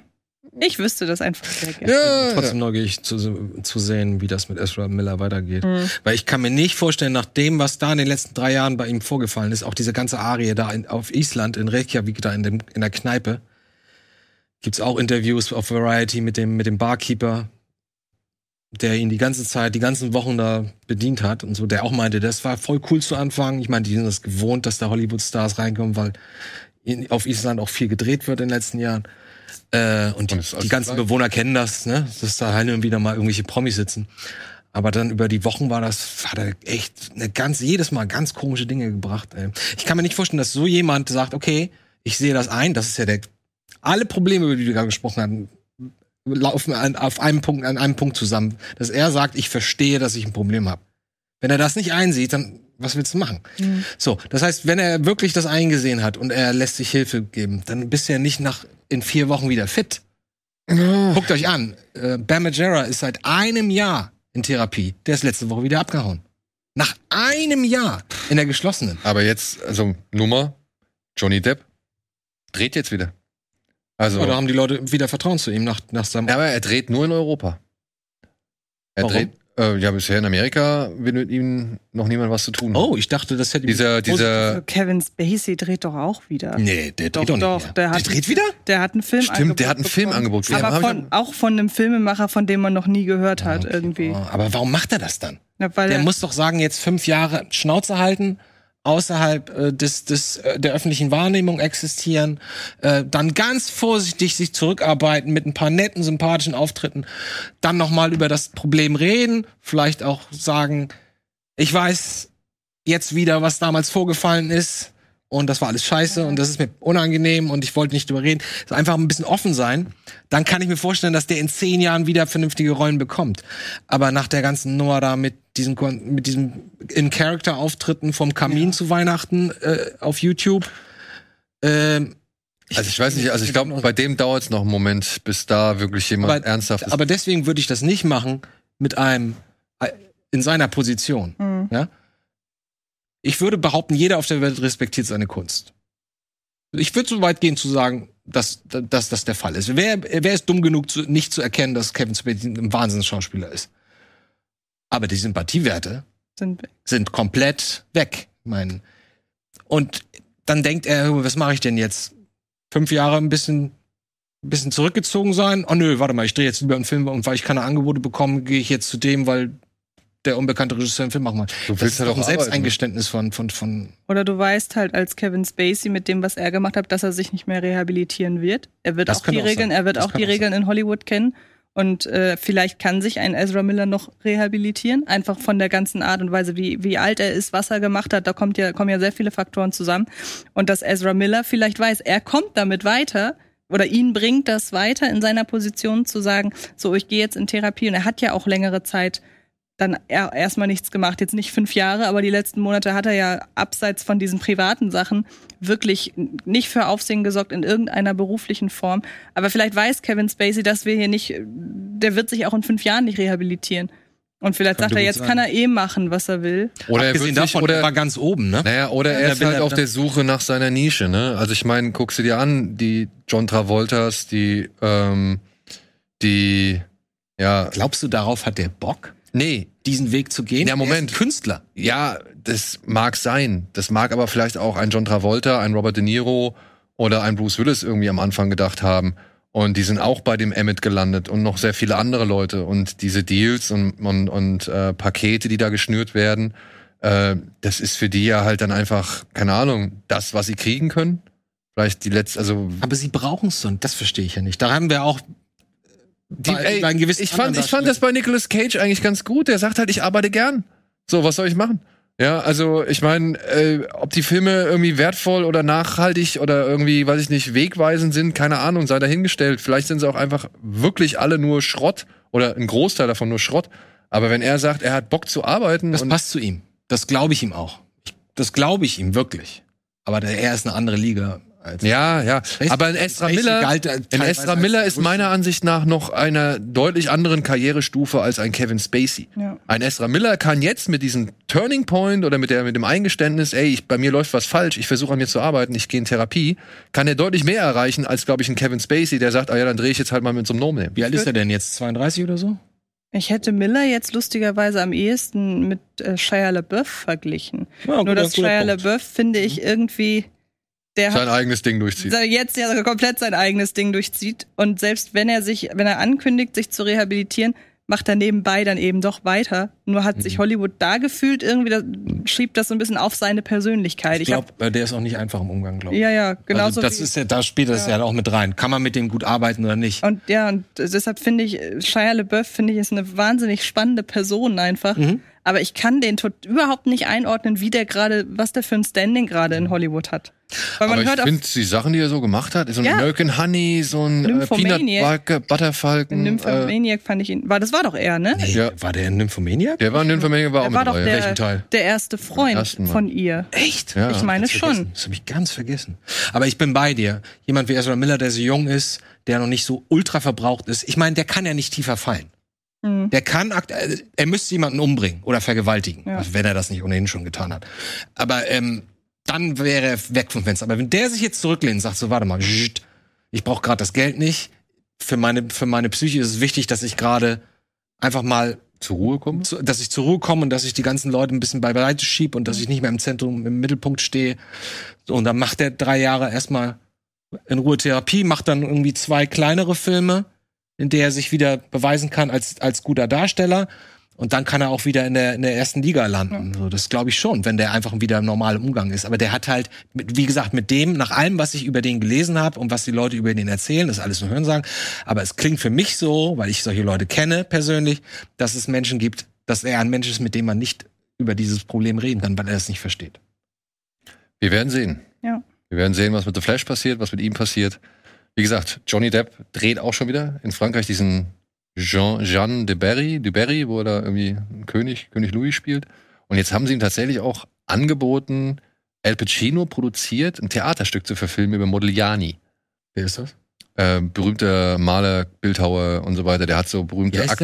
Modellia Modigliani. Modigliani habe ich. Entschuldigung, ich bin ja kunstinteressierter Mensch, aber das habe ich tatsächlich noch nie gehört. Ja, ähm, das ist ein Stück, also das basiert wohl auf einem Stück von Dennis McIntyre und das will äh, Pacino wohl schon seit Ewigkeiten irgendwie umsetzen. Und sie haben wohl Johnny Depp mit der Regie beauftragt, beziehungsweise Ach, als Regisseur, als Regisseur angefragt, ob weil Modigliani hat wohl nicht lange gelebt, der ist nur 35 Jahre alt geworden, also es schließt irgendwie ein bisschen aus, als dass Pacino oder halt auch Johnny Depp nicht spielen werden. Ne? Klingt so. Ja. Aber ja, wundert mich nicht, weil er fühlt sich in Frankreich offensichtlich seit Jahrzehnten wohl. Also er dreht jetzt halt momentan in Europa, ne? Also vor ich allem glaub, in Europa. Die Europäer mögen ihn auch vermutlich immer noch lieber als die Amerikaner. Ähm, und so ein Weirdo ist immer spannend. Ja. ja. Gut, so liebe Freunde, dann würde ich sagen, kommen wir zu einem Ende. Oh. Haben wir es doch geschafft. Jetzt noch ein kurzer Veranstaltungshinweis äh, für ja vor allem Hamburger Zuschauer. Am 23. August zeigt das Savoy im Rahmen des Filmclubs nochmal Pirates of the Caribbean den ersten Teil. Ist das der mit, das, das ist der beste Pirat, den ich jemals gesehen habe, ist das der? Ja. Und vielleicht ist es ja für die eine oder den anderen interessant. Wir weisen jetzt demnächst gerne mal auf die Filmclub-Abende äh, hin, denn da geht's halt immer wieder um Klassiker, die dort gezeigt werden. Also Filme, die mindestens 20 Jahre oder älter sind. Und da sind immer ein paar schöne Perlen dabei. Weiße Hai, Apocalypse Now, Goonies habe ich da gesehen. Und ein anderer kommt jetzt auch noch den ich mir gemerkt habe, wo ich auch dachte, oh, ja? cool, den habe ich bin ja auch noch mal im, Kino sehen. Ja, Highlander kommt jetzt noch demnächst. Highlander. Ne? Lass uns in Highlander gehen. Wäre eine Überlegung wert. Lass mich noch mal sacken, aber ich bin am überlegen. Alles klar. Man kann übrigens auch gerne noch, äh, wir dürfen doch auch Konkurrenzkinos jetzt nennen, oder? Ist das, habt ihr einen Vertrag? Habt ihr einen Deal mit denen? Nein, nein, nein. Also wie Ach gesagt, so. es ging nur darum, halt, Partie, oder? die Jungs vom Filmclub haben mich gefragt, ob Ach wir so, da, darauf okay. hinweisen können. Ich sag klar. Äh, ob, Okay. Und Savoy, wie gesagt, sind gute Jungs. Ja, ja, klar. Also Wir sind ja auch so meistens im Klar. Subway. Nee, aber was ich, was ich auch noch sehr empfehlen kann, dass man sich ab und an mal auf der Seite vom Astor umschaut. Denn da haben sie zum Beispiel vor kurzem äh, Wer die Nachtigall stört gezeigt oder auch die Zwölf Geschworenen. Da geht's noch ein bisschen, oder einige Hitchcock-Klassiker auch. Also da wird's noch ein bisschen älter. ist auch Aber eher ähm, etwas älteres Publikum. genau, aber äh, kann man auch gerne da mal Ich habe nur, glaube wie, ja, sprich dich aus. ich würde da gerne mal wieder hin. Ich glaube, ich war nur einmal bisher da drin. Ja, dann lass uns dann demnächst mal von mir aus auch in. Äh, noch, hatten wir Eddie nicht die Tickets geschenkt? stimmt, ich Zum meine ja. Geburtstag hat er nie eingewechselt. Eddie, boah, wenn, Eddie. Der, wenn die Gamescom rum ist, dann geht's Ja, aber los. Du hast noch Tickets. Wir wollten zusammen ins Kino gehen, als das ganz frisch war, das Astor. Ja. Ja. So, und ach, das ist auch noch ein gutes Stichwort, Gamescom. Nächste Woche gibt es keine richtig reguläre Ausgabe. Da sind wir auf der Gamescom, da werden wir einen Trailer Mania auf der Gamescom stattfinden lassen. Und wenn wir schon mal in Köln sind, da werde ich auch die Gelegenheit nutzen, bei den Jungs von Cinema Strikes Back vorbeizuschauen. Aber das seht ihr dann wahrscheinlich erst nach der Gamescom. Also jetzt müsst ihr eine Woche einmal ohne Kino Plus aufkommen. Oh. Aber bei Also, nee, also spontan live da. Ich hatte gestern, vorgestern mit Eddie gesagt, vielleicht fahre ich einfach wieder dahin und besuche euch. macht ihr mal Pläne, Okay. da halte ich mich aber, raus. aber es ist nichts geplant, im Zweifel vielleicht nur eine spontane Live-Sendung von der, von der Gamescom zu machen. nee, wir sind halt den ganzen Tag da, ne? Also, ich aber dachte so wie damals, deswegen. Ja, nee, ich glaube, eine richtig reguläre Kino Plus Sendung, nein, wird es da nicht geben. Hm. Ja, dafür ist das Programm zu straff und zu reichhaltig und zu voll. Aber we will see. Wenn du da bist, vielleicht kriegen wir irgendwas hin, Hm. vielleicht auch nicht. Vielleicht genießen wir einfach nur einander Ja. Und genießen ein bisschen die Menge. Wissen wir nicht. Also, Kino Plus geht nach der Gamescom regulär weiter. Ansonsten bis dahin viel Spaß. Vielen Dank an euch beide fürs Mitquatschen und dann hoffentlich bis zum nächsten Mal. Tschüss.